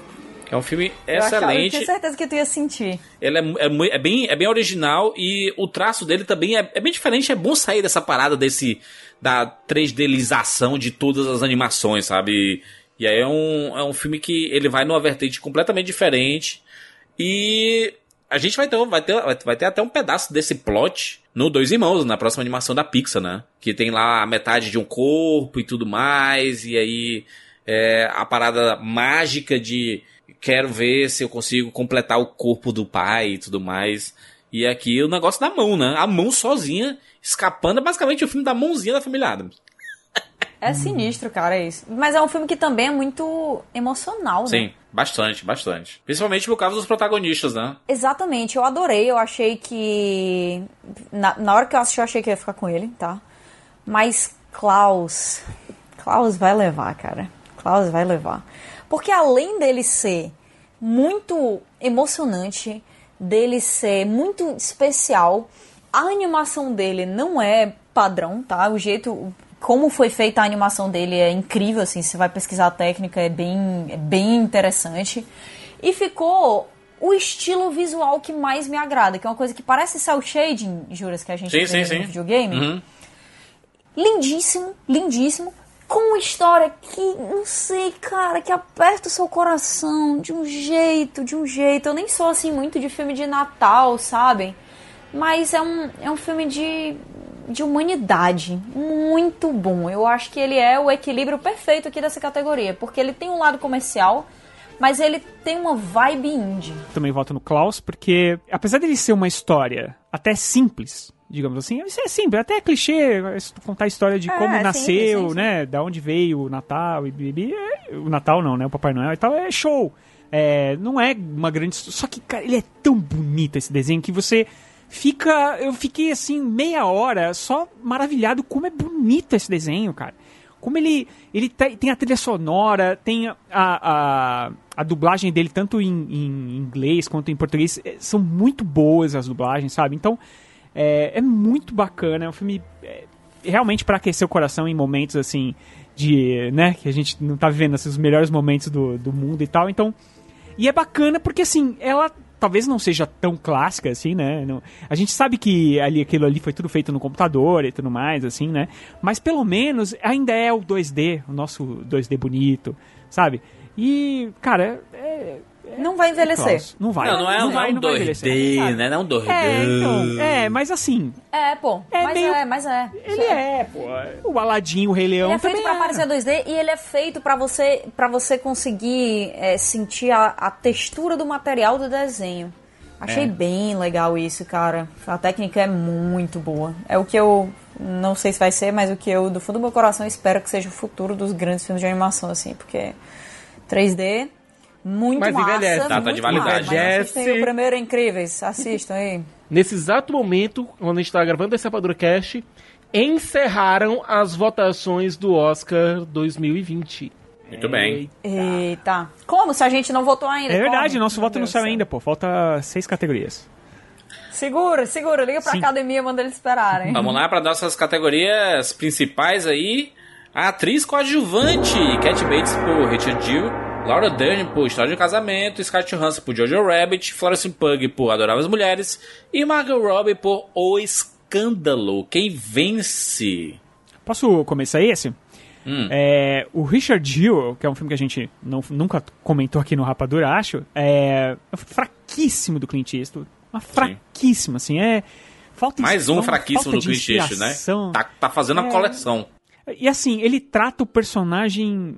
Principalmente a, personagem da jornalista é tratada de uma maneira assim, sabe? Não tem humanidade naquela personagem. Ele tenta no final en- en- enfiar um troço ali, mas que não faz menor sentido com a personagem. Então, quer dizer, é vilanizar o jornalismo mesmo. Eu não, eu não sei até que ponto isso é bacana. É, né, num, num momento como esse, né, que, que governos americanos e de outros países aí batem de frente com a, com a imprensa. E aí você vai botar uma jornalista. Bom, mas tudo bem. E a, e a Kate Bates, ela faz até um bom trabalho, mas eu já vi a Kate Bates muito melhor, inclusive em outros filmes, né? É, a Scarlett tá super bem, super doce no Jojo Sim. Rabbit, a gente já falou sobre isso. Tá mesmo. A Florence Pugh arrasa no Jovens, no Adoráveis Mulheres, né? E ela pra ser na história original é uma personagem meio vilã e aqui não é. Você, ela é, é tão boa, atriz tão boa que e, e a mudança que, que a Greta fez na personagem e, a gente se apaixona por ela também. A Margot Robbie tá aí porque ela chorou, basicamente, porque ela não- também não sei se a- essa personagem dela merecia essa indicação aqui. Acho que ela tá muito melhor, inclusive, no Era Uma Vez em Hollywood. Sei lá. Talvez por um significado, porque é um filme. O Escândalo é um filme importante, que fala sobre uma causa muito importante, e a personagem dela é, é, entre aspas, a, a que mais sofre. Mas eu não acho a atuação dela de outro planeta. Então, eu acho que não tem pra ninguém que não seja a Laura Dern na história de um casamento. Que você Eu também. tem uma raiva desgraçada dessa mulher. Eu queria tacar o controle na televisão toda vez que ela aparecia. Mas ela tem um discurso maravilhoso no filme e, e é por causa desse discurso, inclusive, que ela vai vencer o Oscar. Eu concordo com o Rogério quando ele fala que realmente a Kate Bates e a Marco Robbie são as cartas completamente fora do baralho aqui. É, a Laura Dern com certeza vai ser a vencedora, mas eu devo elogiar muito o trabalho da Florence Pugh e da Scarlett Johansson. É, depois que eu assisti o Jojo Rabbit, eu, a personagem dela me deixou com o coração absolutamente quebrado, arrebentado, destruído em mil frangalhos. Por ser uma mulher que, mesmo num, num mundo completamente corroído, ainda mostra uma verve de humanidade absurda. E a Florence Pugh, por trazer para Amy é, uma doçura e uma agência que eu acho que nenhuma outra versão de Adoráveis Mulheres mostrou. Mas a Laura Dern é, não é favoritismo porque eu sou advogado e tal, sabe? Você está votando na sua categoria. Mas, tra mas trazer uma certa humanidade, até mesmo uma dose de melancolia é, por trás da arrogância da personagem dela, eu acho que complementa tão bem o discurso que o filme faz sobre a indústria do divórcio nos Estados Unidos que é fácil você enxergar o personagem dela e o personagem do, do advogado mais velho e doce como duas faces de uma moeda, sabe? Mas eu acho que é porque, de fato, quando você chega. Você passa um determinado tempo numa profissão que às vezes te obriga a fazer algumas coisas que você não curte tanto, ou então que te obriga a. Você não concorda, É, né? te obriga a ver coisas de um ponto de vista diferente. E quando você vê algumas injustiças sendo cometidas de novo, e de novo, e de novo, e de novo, o cinismo vem. E aquele discurso que o Jurandir é, mencionou mostra muito desse, desse cinismo que vem com a experiência, sabe? É, por mim, o Oscar já é dela. Aliás, por mim não. Por mim, pelo BAFTA, pelo Globo de Ouro, é, pelo Critics' Choice Awards. Laura Dern já vai precisar de um instante nova em casa. E por mim também. Aproveitando a oportunidade, tudo já foi dito aí, eu realmente ficaria entre a Florence e, e a Laura Dern, mas eu não tem como não ser da Laura Dern. O que ela conseguiu colocar nesse personagem foi foi muito grande. Pra mim, o, o que o Juras falou é também uma verdade. Aquele discurso ali transformou a personagem, transformou, se duvidar, a própria Laura Dern como pessoa e transformou com certeza o filme História de um Casamento pra mim. Ela merece bastante levar esse, esse prêmio entre, entre as indicadas. Eu também fico com Laura Dern. Com uma- um quarteto aí de Laura Dern aí. Vamos lá para melhor ator coadjuvante, Tom Hanks. Por Um Lindo Dia na Vizinhança, Anthony Hopkins por Dois Papas, Al Pacino por O Irlandês, Joey Pett por O Irlandês e Bradley Pitt por Era Uma Vez em Hollywood, que vai vencer o seu primeiro Oscar de atuação, né? É difícil discordar do Jurandir. Brad Pitt vai levar esse. Não, é fácil discordar do Jurandir, mas aqui tá difícil. É, mas olha, eu devo também dizer que Tom Hanks como o Mr. Rogers, como Fred Rogers no Eita. Um Lindo Dia na Vizinhança, que atuação maravilhosa, doce, sensível, é, e que, sabe aquele calor no coração, sabe? É, essa atuação traz. O, o Tom Hanks como Fred Rogers, eu acho que é um dos meus personagens favoritos do cinema em muitos anos. É, Joe Pesci e Al Pacino, quis dizer, né? Mas o Brad Pitt, é... Nossa, ele consegue ser divertido, trágico, companheiro, dúbio, tudo numa atuação só. É um personagem que eu não me importaria em ficar acompanhando mais tempo, sabe? É, sabe que todo mundo reclama. Ah, o Aeroways em Hollywood é o Brad Pitt dirigindo. Cara, honestamente, se fosse pra contar uma história desse... O que tem Que de errado errado nisso, nisso? né? Ah, o Brad Pitt aqui nesse filme, ele inclusive mete a sola no Bruce Lee, né? Isso aí não é tão assim, né? Não importa, mas no filme ele acontece. É. Não rirei disto. É... É, Brad Pitt, vai todo mundo Brad Pitt? Vai todo mundo Não vou no Brad Pitt. Apesar de que eu... Opa! Ah, já dizer, apesar de que eu acho que alguém vai no Joe Pesci, é isso? Eu vou no Joe Pesci. Ah, eu tinha certeza. Porque- Alguém tinha que ir, pô. O cara tá. O cara parou de. saiu de casa pra isso, pô. Pô. Ninguém vai dar um Oscar pra ele. Meu Deus, olha só, o Brad Pitt, vocês sabem, né? Pô, sem camisa, né? Pô. O Alpatino. Meu Deus, cara. O Alpatino, o Alpatino, quando ele entra no filme, ele entra lá no meio do filme, né? Demora, pra ele- demora seis horas mais ou menos pra ele entrar. Quando ele entra, você fala, é o Alpatino, puta que pariu, né? Ele vem com uma discursão daquele jeito, gritando, espalhafatoso. Sensacional, mas é o Alpatino. Ah, É um personagem Alpatino, né? E tudo mais. O Anthony Hopkins, eu, eu não tava esperando nada dele, porque ele vem no automático já faz bastante tempo. E aqui no Dois Papas, cara, é o Hatzinger. É incrível, é, é perfeito. Ele faz uma dupla é, incrível é, com o Jonathan Price. O Tom Hanks, eu, eu, também me, eu também fiquei surpreso, porque eu achei que era aquele filminho marromeno pra ganhar Oscar, sabe? Mas a atuação dele é brilhante, sensacional. Só que o Joe Pesci, ele tem uma coisa. O olhar do Joe Pesci, ele não precisa falar. O olhar dele me dá medo, cara. Eu lembro dele no Cassino, eu lembro dele no, no Bons Companheiros. Eu tenho medo. Não esqueceram Joe de mim, diz a Não verdade. esqueceram de mim também, entendeu?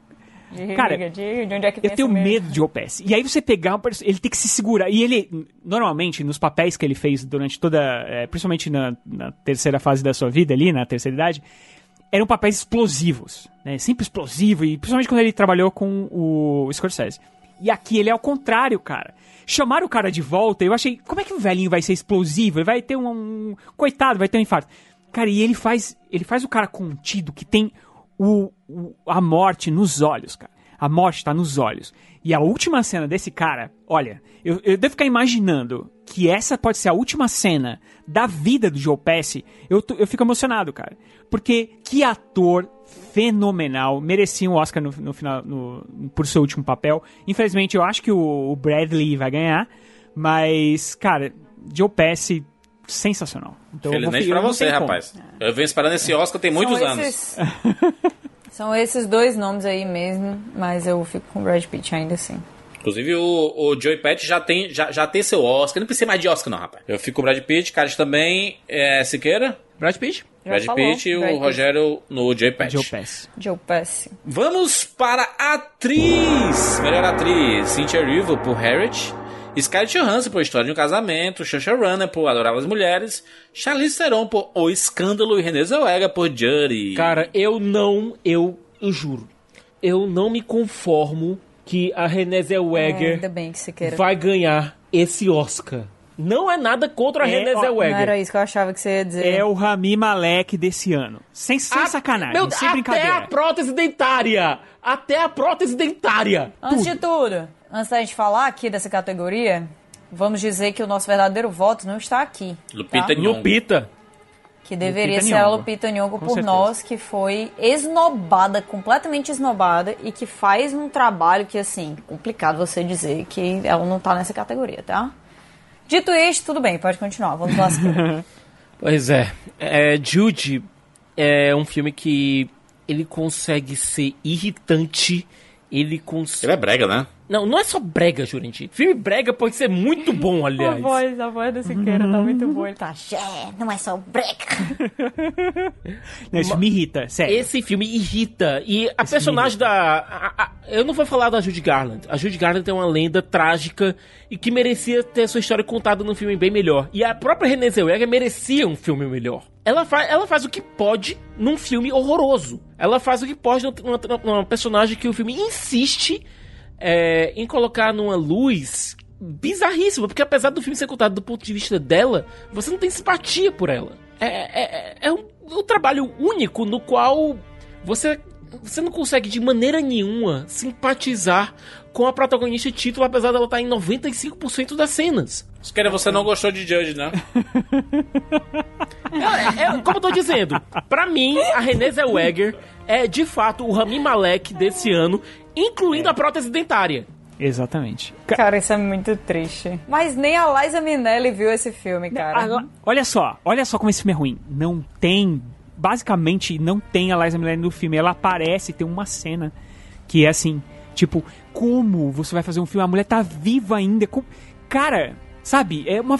é- Não, e o não filme, sei, o é filme, realmente muito irritante. o filme ele dá um destaque gigantesco pra um casal que você fica pensando, pra que essas pessoas estão aí? Não, e, e, pra, e pra ajudante dela lá, pra, pra é, auxiliar dela, como é que é? Tipo, A produtora, se fosse a produtora. Manager, né? Uma A pro- produtora e tal.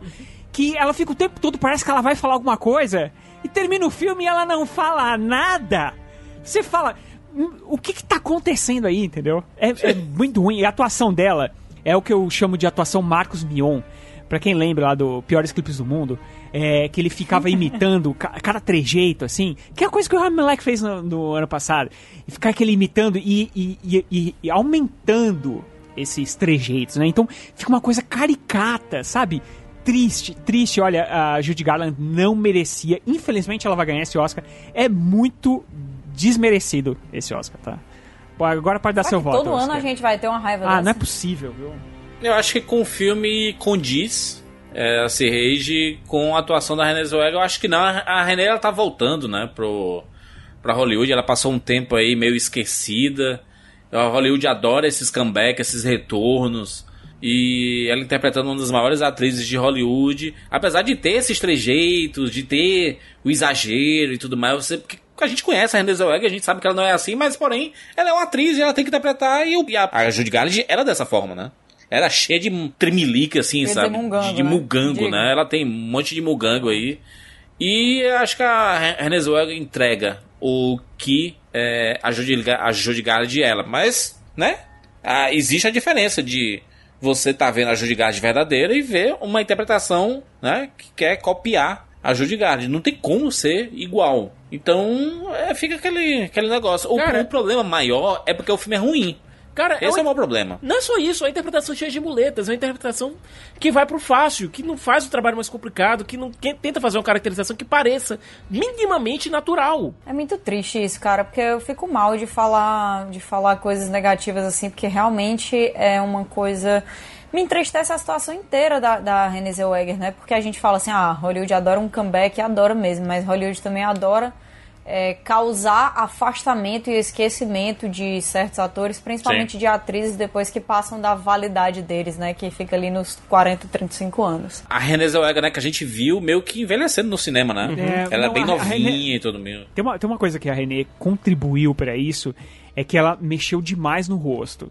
E se tem uma coisa que acaba não funcionando muito bem em Hollywood, são pessoas que mexem demais no rosto. Isso ac- acaba acontecendo, não só em Hollywood, como aqui no Brasil também, em novelas e tal. Às vezes uma atriz, um ator tal, ele mexe um pouco no rosto, fica diferente, ele já fica de escanteio porque o público sente essa diferença, né? E a Renée, é, cada Oscar que ela ia, cada papel que ela fazia, ela tava mais esticada, mais esticada. Mas chegou um ponto que a boca dela entortou, entor- entortou e nunca mais voltou. Nesse filme ainda tá lá. Então quer dizer, é, é- é assim, é, é claro que isso, é, inclusive é uma coisa que tá no filme, porque a Judy tinha um problema com a sua aparência, né? Ela sempre se achou feia. Porque falaram pra ela quando ela era jovem que ela não era bonita, que ela cantava bem, mas não era bonita. E, e ela sempre teve isso, e eu acho que é uma coisa que. Talvez esse prêmio vai pela, pela Renée por causa disso, sabe?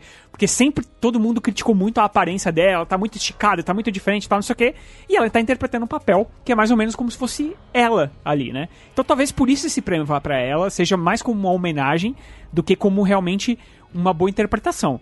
Que não é, Mas- que não é. Como interpretação, não é de jeito nenhum. Mas tem uma diferença do Rami Malek. Ela canta. É pelo menos isso. Ao Nossa, menos tem isso. várias diferenças do Rami Malek, gente. Não é só isso, hein? Mas, bom. Quem é que vocês votariam se não fosse na certeza dela ganhar? Scarlett Johansson. Scarlett Johansson. É aquela coisa, da- das cinco que estão aí, Scarlett Johansson. Se fosse extra essa lista aí, Lupita Nyong'o. Mas a, a, a Scarlett Johansson ela tem uma, uma interpretação mais comedida, né? No História de um Casamento. E ela tem uns momentos de explosão, mas muito puxado pela interpretação do Adam Driver, né? Então é um. É meio que uma luta daqui e uma luta de lá, entendeu? Uma luta daqui e uma luta de lá. A, a Renée Zellweger é por ela, né? Ela sozinha. O filme inteiro. E é difícil isso. É, eu conseguiria, eu pessoalmente eu conseguiria tirar a Cynthia Erivo, conseguiria tirar a Charlize Theron e com certeza a Renée Zellweger dessa lista facinho, facinho e colocar a Lupita Nyong'o. É inexplicável isso. A, a Cynthia Erivo, inclusive, a, a Cynthia Erivo, ela consegue uma façanha que é ter uma interpretação pior do que a da Renée Zellweger. É incrível, é incrível. Eu não é- chegaria nesse Eu fico ponto. muito triste. Eu fico muito triste com o caso da Cynthia Erivo, por quê? Porque ela é uma boa atriz, tá? E ah, aí ela é uma, uma negra, é, e a única negra indicada aqui em interpretação, né? em- de melhor ator, atriz, ator, ator coadjuvante e tal, não sei o quê. Nesse ano ela é a única. A personagem que ela interpreta, que é a Harriet, é, é uma personagem super importante na história americana. E o filme, o filme é, é péssimo. O filme é, o filme é, é uma, de uma produção assim qualquer coisa, qualquer nota, e foram buscar ela lá, sabe? E, e colocaram aqui, se- assim. Eu- Se é pra ser assim, eu não sei qual é o sentido da coisa. Eu, não, eu acho realmente eu não sei o que aconteceu pra não colocar a Lupita Nyong'o. Eu, eu realmente eu, não- eu, eu já tentei. Cara, será que teve alguma conspiração? Não Se tem, eles Não quiseram esconder o nós, porque foi um filme que meio que, que, que meio que critica o próprio norte-americano e isso pegou mal. Eu tentei procurar, sabe, alguma forma pro nós ter sido tão descartado assim, que não é possível. Você assistiu nós, a atuação da Lupita Nyong'o, ela é surreal. Surreal. E é meio bizarro É isso. outro nível, cara. Não, e assim, olha essa categoria, tá? Olha essa categoria e, e- beleza. Não tô tirando crédito das pessoas nem do trabalho delas. Tem é, muita gente aí que fez realmente um trabalho incrível, mas assim. Vamos lembrar que a gente tem. A gente teve a Jennifer Lopes que não entrou, né? Isso. A gente teve, cara, a Florence Pugh em Midsommar já merecia entrar aí muito mais do que muita gente, tá? Sim, a Florence Pugh A devia gente estar como teve- melhor atriz aqui No, também. no- deveria. no lugar da Charlize Theron, pelo menos ali. É. Ana de Armas entre Facas e Segredos. A gente teve Aquafina em The Farewell, que não entrou nessa lista. Isso é uma. ódio. Que Fale ódio palhaçada, fale palhaçada. Chega a palavra. Palhaçada. entendeu? Palhaçada. Inacreditável. Olhar essa categoria me deixa, sinceramente, cara, triste. Triste, triste. Não só pela falta de, de representatividade, é, como pela falta de capricho na hora de fazer essa lista. Parece que eles fizeram de qualquer jeito. A sensação que eu tenho, sinceramente, assim, não é por maldade, sabe? A sensação que eu tenho é que ninguém sentou pra de fato pensar nessa lista, como com certeza sentaram pra de fato pensar em melhor filme, melhor diretor, até melhor ator, tá? Não. E isso me deixa muito magoada, porque, sinceramente, cara, foi feito de qualquer jeito. Foi feito de qualquer É, muito jeito. triste. Eu ficaria aqui nessa lista se eu fosse votar só com o meu coração e com que, quem eu queria que ganhasse. Eu ficaria entre a Scarlett Johansson e a Saoirse Ronan. que eu Mas achei vai em que quem? Muito boa. Mas eu vou, eu vou na Renée Zellweger. Ela vai não, ganhar. não, pra não, mim. não, não. Peraí, Eu mas peraí, a gente não ia votar. A gente não ia votar coração? Mudou. Então, mas o meu coração é a minha opinião também É, então. Mas isso. aí você né? acha que a Renée Zellweger tá melhor? É, Só porque ela já vai ganhar? É que ela vai ganhar. Ah, mas Ela aí você ganhar, mudou no meio do caminho? Senão eu não teria votado em 1917 praticamente nada, porque não, é- não mora no meu coração. Mas não é Olha, isso. eu entendeu? achei que você ia junto comigo com a Saoirse, tá? Porque eu vou com a Saoirse. Eu acho que a Scarlett vai bem no papel, é, realmente eu gosto do papel É, eu dela. acho tá? que Só a que eu Saoirse acho... carrega mais que ela ainda. É, eu acho que assim, eu acho que a própria Scarlett já fez melhor, sabe? Eu já vi ela atuando melhor, eu já Sim, vi sim. a voz dela atuando melhor no He, no, no Her, no ela, sabe? Her. Então quer dizer, é, eu, agora o que a Saoirse faz, cara, ela dá alegria pro filme, sabe? Ela dá empolgação pro filme. Energia. Ela dá energia pro filme, exatamente. Então eu vou ficar com a Saoirse aqui. Eu vou ficar com a Jury. Jury Renée Zellweger, tá? Essa é a minha opinião. Eu vi levar. com a Scarlett. Porque eu, eu, eu, eu, não- eu dis- eu discordei de vocês, de to- todas as vezes que Vamos vocês lá. falaram da, da- Porque vocês falaram muito que o filme é ruim, eu concordo que o filme é ruim, mas a atuação dela eu gostei bastante. Eu Foi fico triste, tá? Que a gente vá ter que todo ano chegar numa coisa assim de, de ter alguém que resolve fazer um filme de alguma personalidade americana muito amada só pra ganhar Oscar. Espero que em algum momento essa tendência acabe. Não sei se vai ser esse ano. E não sei também se eu quero que seja esse ano, sabe? Porque se o Rami Malek ganhou por aquela, aquele papelzinho, a Renée Zellweger, por tudo, pela história dela, ela, ela merece ganhar também por esse, por esse comeback, por essa segunda chance, por ter entregado esse papel grande aí na mão dela. Meu coração de interpretação, não preciso falar, né? Porque eu. Não dá, cara. Eu falo de Adoráveis Mulheres todos os dias da minha vida. Eu realmente gostei muito da Scarlett Johansson. Achei ela muito boa, apesar de que eu achei ainda que a atuação dela dentro de História de um Casamento, ela não tem nem a mesma força da, da própria Laura Dern, sabe? Em vários momentos a gente sente Sim. isso. Ficaria, ficaria ali entre ela e a Saoirse, com, com preferência pra Saoirse, porque não dá. Chegou a hora dessa menina ganhar um Oscar, se não, Não for agora, agora. será, se Deus quiser, aí na próxima vez que ela fizer outro filme com a Greta Gerwig, que deve ser ano que vem, que eu espero que elas façam seis filmes por ano, porque essa vai ser a minha alegria. Tudo bem, então eu vou na Renée Zellweger, a Kat vai Em quem? Na Renée Zellweger também? Eu vou no René. É, René. Ah, o Rogério vai na Shosharana e Siqueira com Com a Scarlett. Vamos para melhor ator. Antônio Bandeiras por Dor e Glória, Leonardo DiCaprio era uma vez em Hollywood, Adam Driver por História de um Casamento, Joaquim Fênix por Coringa e Jonathan Price por Dois Papás. Joaquim Fênix, né, gente? Joaquim É, Phoenix. Ah, não tem mais o que É, discutir, gente. já esgotamos esse assunto aqui. É, não tem, Falamos esse não muito, tem é. realmente o que falar. Sei não, mas é, A é única coisa que a gente pode falar, eu acho, é que o Antônio Bandeiras tá muito bem em Dona e Glória. Tá? E ele não faz o papel que eu achava que ele fazia quando eu via as propagandas do filme, os trailers. Eu achava que era um, um, um- um diretor doente e tal. Não é nada disso. É muito interessante o que ele faz lá no papel dele e tal. Ele merece estar aqui nessa indicação. Mas, desculpa, não, não tem pra ninguém. Esse ano é Joaquim Fênix na cabeça. E o que ele faz no Coringa é, é monstruoso. Olha, Chegou a hora de premiar, né? Chegou a hora de premiar o Joaquim Fênix com o Oscar, pelo amor de Olha, Deus. Exato. E o Adam Sandler por, por Uncut faltou, Gems. faltou, faltou, Faltou. faltou a Dan Sandler aqui. É a primeira vez que eu acho que eu, das, eu acho que é a primeira vez que a gente vai dizer isso. Faltou a Dan Sandler na, na categoria de melhor Faltou o ator. Taron Egerton também, né? No Rocketman. muito bom esse. Faltou. É, realmente- realmente, dois atores que faltaram, mas, cara, o Adam Sandler, o que ele faz no Cut James. Olha só, eu. eu- tristeza ele não tá aqui. Mas eu acho que também ele só ia estar aqui. Porque esse ano é do Joaquim. Exato. Ele é criou o personagem, né, cara? Ele nasceu de dentro dele esse personagem. Não tem o que dizer. O cara que tinha tudo pra dar errado nesse papel, porque já várias pessoas interpretaram, sabe? E, cara, já tinha sido interpretado de uma maneira inacreditável pelo Heath Ledger. E o cara vai lá e faz um troço inesquecível. É Joaquim Phoenix. Joaquim, É todo mundo Joaquim, né? Vai todo mundo Todo de mundo Joaquim. mas todos eu de devo Joaquim. dizer que todos os atores dessa, dessa lista merecem estar aí também, viu? Por mais que a gente fale das ausências e tal, mas Jonathan Price, Leonardo DiCaprio, Adam Driver e especialmente Antônio Bandeiras. Aliás, especialmente Adam Driver, aliás, especialmente todo mundo. Os quatro são muito bons. É todo mundo, cara. Mas o Joaquim Phoenix, ele, como eu falei, quando olharem pra Coringa no futuro, vão falar nas atuações, na atuação do Joaquim Phoenix e na trilha sonora da Hildur. É, Joaquim Phoenix na cabeça. Tudo bem, vamos para melhor filme: Ford vs Ferrari, O Irlandês, Jojo Rabbit, Coringa, Adoráveis Mulheres, História de um Casamento, 1917, Era uma Vez em Hollywood e Parasita. Hora da verdade. Jurandir, como eu falei que eu ia votar como se fosse a minha ficha, eu coloquei lá meu voto em Dom e Glória, lá em Melhor Filme Estrangeiro, e meu voto pra melhor filme, ponto, é Parasita. É, gostei de ver, Siqueira. Kate. Eu vou Parasita, pô. Parasita. Eu sei que, que, que a galera vai toda votar em 1917, que vai ganhar 1917. Muito triste. Mas quem merece levar esse ano é Parasita. É o, me- o melhor filme desta lista é Parasita. O melhor filme desse ano é Parasita. Rogério? Parasita na cabeça. Não tem nem o que dizer. Infelizmente, a gente fica triste porque tem outros aí no páreo, chegando junto. Mas Parasita é o melhor filme dessa lista, sem dúvida nenhuma. É só do ano que eu já disse mil vezes, mas preciso dizer sempre. É sempre bom falar de Bacurau. Eu ainda gosto mais de Bacurau. Um pouquinho, mas Parasita e o Uncut James, que também não entrou aqui, né? Que é o Joias Brutas. é, são três filmes inacreditáveis do ano passado, assim. E, cara, já que o Parasita tá aqui, é dele total.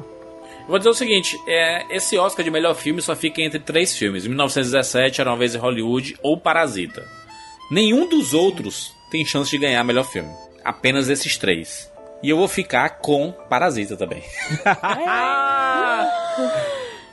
Caraca! Porque eu, eu coloquei o Bon, o Bong Joon-ho como melhor diretor e se ele ele ganhando melhor diretor, não tem por que ele não ganhar em melhor filme, gente. Pelo amor de Deus, não faz nem sentido é, ele ganhar ali e, não ganhar aqui. 1917, ele é um filme, é um, um baita projeto. Mas se você analisar como filme, comparado com o que ele tem ao redor aqui, esses outros projetos, ele é menor do que era uma vez em Hollywood e é menor do que Parasita, cara. Não é possível. É, um- a única chance desse filme não ganhar, o Parasita não ganhar, é se as pessoas não viram o Parasita. O que é, o que é uma Adorei. chance. Adorei, O que é uma chance, porque É. o filme é legendado e tem muita gente que não gosta de filme É, legendado. ele tem que saber ler e aí é um É, a problema. academia tem quase jeito. 9 mil votantes, né? E alguns estão usando os óculos de grau bem forte, né? Aí não aguenta mais ver a legenda, né? Mas aí eu acho que... Se prepara aí, Joel. Presbiopia é o inimigo de Parasita. Eu acho que Parasita é o nível Fanta do cinema desse ano. De 2000, do Oscar desse. Já foi Não é não? vários, pro- em vários podcasts, né? A gente- todo podcast ele é nível Todo Fanta. né? podcast a gente tem que falar que ele é nível. você Ele assistir, continua sendo se nível você assistir Fanta. Parasita, Porra, o filme é tão nível Fanta que ele muda de filme no Eu meio do acho que ele vai ser nível Fanta se ele vencer. Ah, não, se ele vencer... Não, não, não. Ele já é. Ele já é nível. Tem que catar a impressora aqui, tacar na parede. Porque é contra tudo. Siqueira, ele vencendo é contra tudo e contra, e, e contra todos. é contra tudo e contra todos. É assim, é, é- ele, ele, tá- ele chamou todo mundo pra porrada e desceu o cacete de todo mundo. É, é, o- esse é o negócio.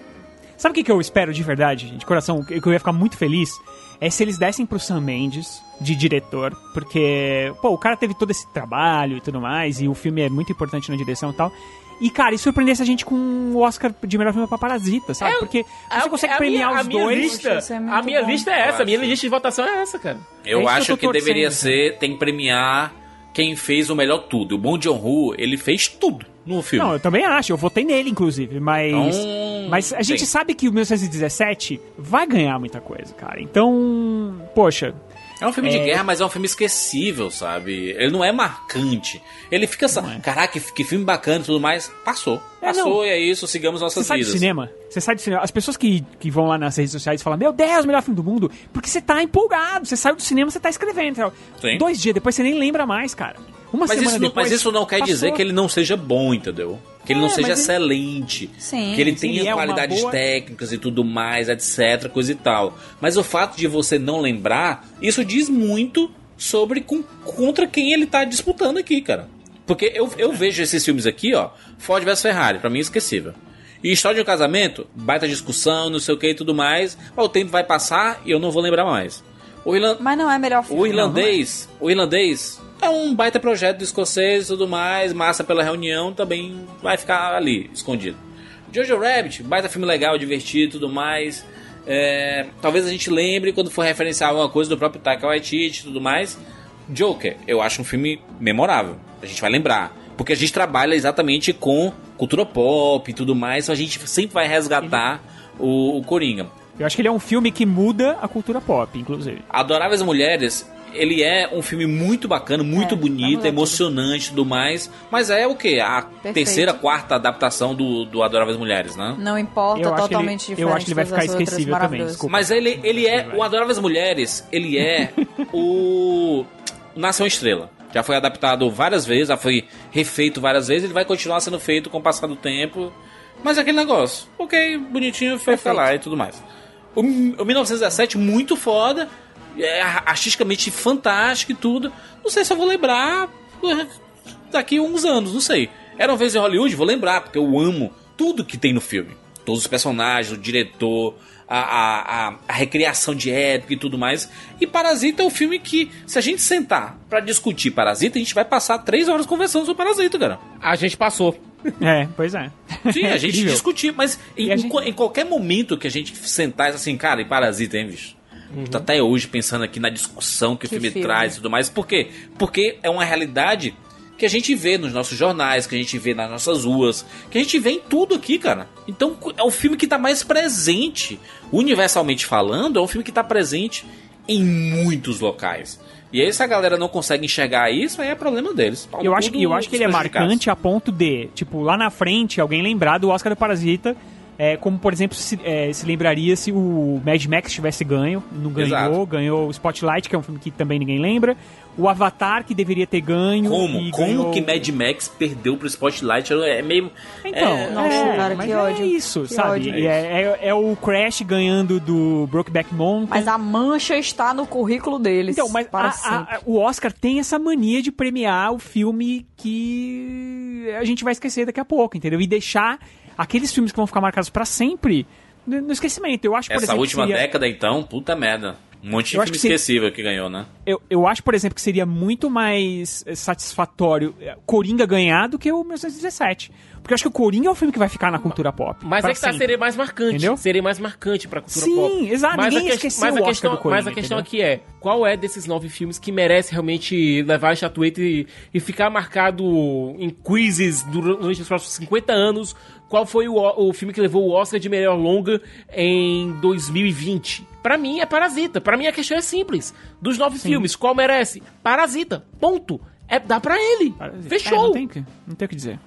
Fechado então? Apostamos? Fechamos. Fechamos. 24 categorias. Então, antes de terminar aqui, vamos passar, repassar a lista pra quem ficou perdido aí, tava anotando. A gente escolheu pra melhor curta animado, Kit Bull. Melhor canção, é, a música do Rocketman. Melhor curta, Brotherhood. Melhor trilha sonora, Coringa. Melhor longa animado, Klaus. Melhor curta-metragem, é, Life Overtakes Me, né, que é o Vida em Mim. Melhor documentário, é, For Summer. Melhor filme estrangeiro, Parasita. Melhor efeitos visuais, Rei Leão. Melhor é, roteiro adaptado, Jojo Rabbit. Roteiro original, Parasita. Mixagem de som, teve um empate de Ford, Ford vs Ferrari em 1917. Atriz coadjuvante, Laura Dern, por História de Casamento. Melhor edição de som, 1917. Melhor montagem, teve outro empate de Ford vs Ferrari e Irlandês. Melhor direção de arte, Parasita. Melhor ator coadjuvante, Brad Pitt, por Era Uma Vez em Hollywood. Melhor figurino, Adoráveis Mulheres. Melhor fotografia, 1917. Melhor maquiagem, teve outro empate de O Escândalo e Coringa. Melhor atriz, é, Renée Zellweger por Judge, é, Muito Além do Arco-Íris. Melhor ator, Joaquim Fênix por Coringa. Melhor diretor, Bong Joon-ho por Parasita. E melhor filme, Parasita. Muito bem, não endossa essa lista. Eu endosso a minha lista. É, fechamos, A né? Minnelli. Fechamos domingo, dia 9 de fevereiro de 2020. Nossa live completíssima lá no YouTube do Cinema com Rapadura, a partir das 21h30. Você tem um encontro marcado com a gente. Você vai assistir o Oscar na TV e acompanhar a gente no YouTube. Pega o seu celularzinho e acessa lá. Ah, não vou ver o Oscar na TV. Então acompanha com a gente, porque você vai ficar ligado em tudo. Você não vai perder nada, né? A gente vai mostrar tudo o que aconteceu e o que, né? As nossas reações e tudo mais. A gente vai falar tudo isso na nossa live, a live, né? Ao vivo, no dia 9 de fevereiro, domingão. Você vai assistir com a gente esta premiação. 3, 4 horas de duração e tudo mais, aquela festa toda. E vamos, né, ver se a gente acertou aqui, né?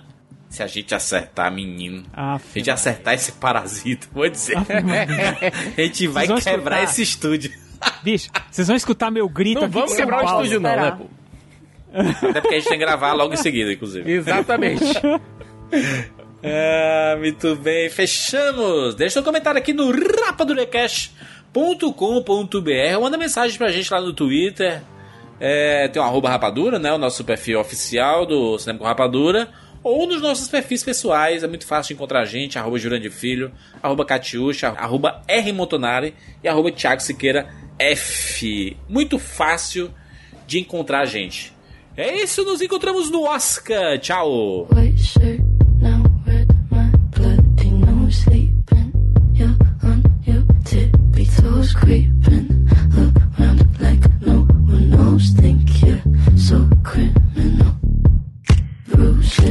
on both my knees for you. Don't say thank you. Oh, please, I do what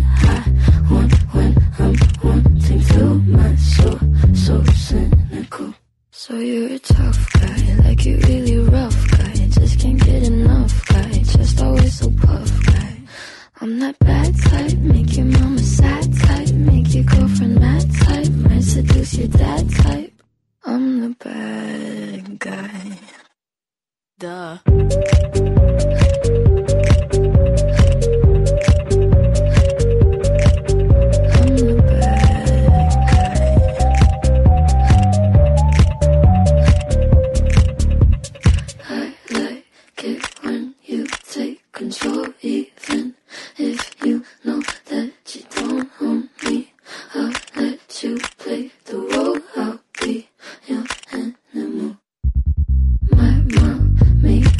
to sing along with me, but she won't sing this song if she needs all the lyrics. She'll pity the men I know. So you're a tough guy, like you really rough guy. Just can't get enough guy, just always so puff guy. I'm that bad type, make your mama sad type, make your girlfriend mad type, might seduce your dad type. I'm the bad guy. Duh.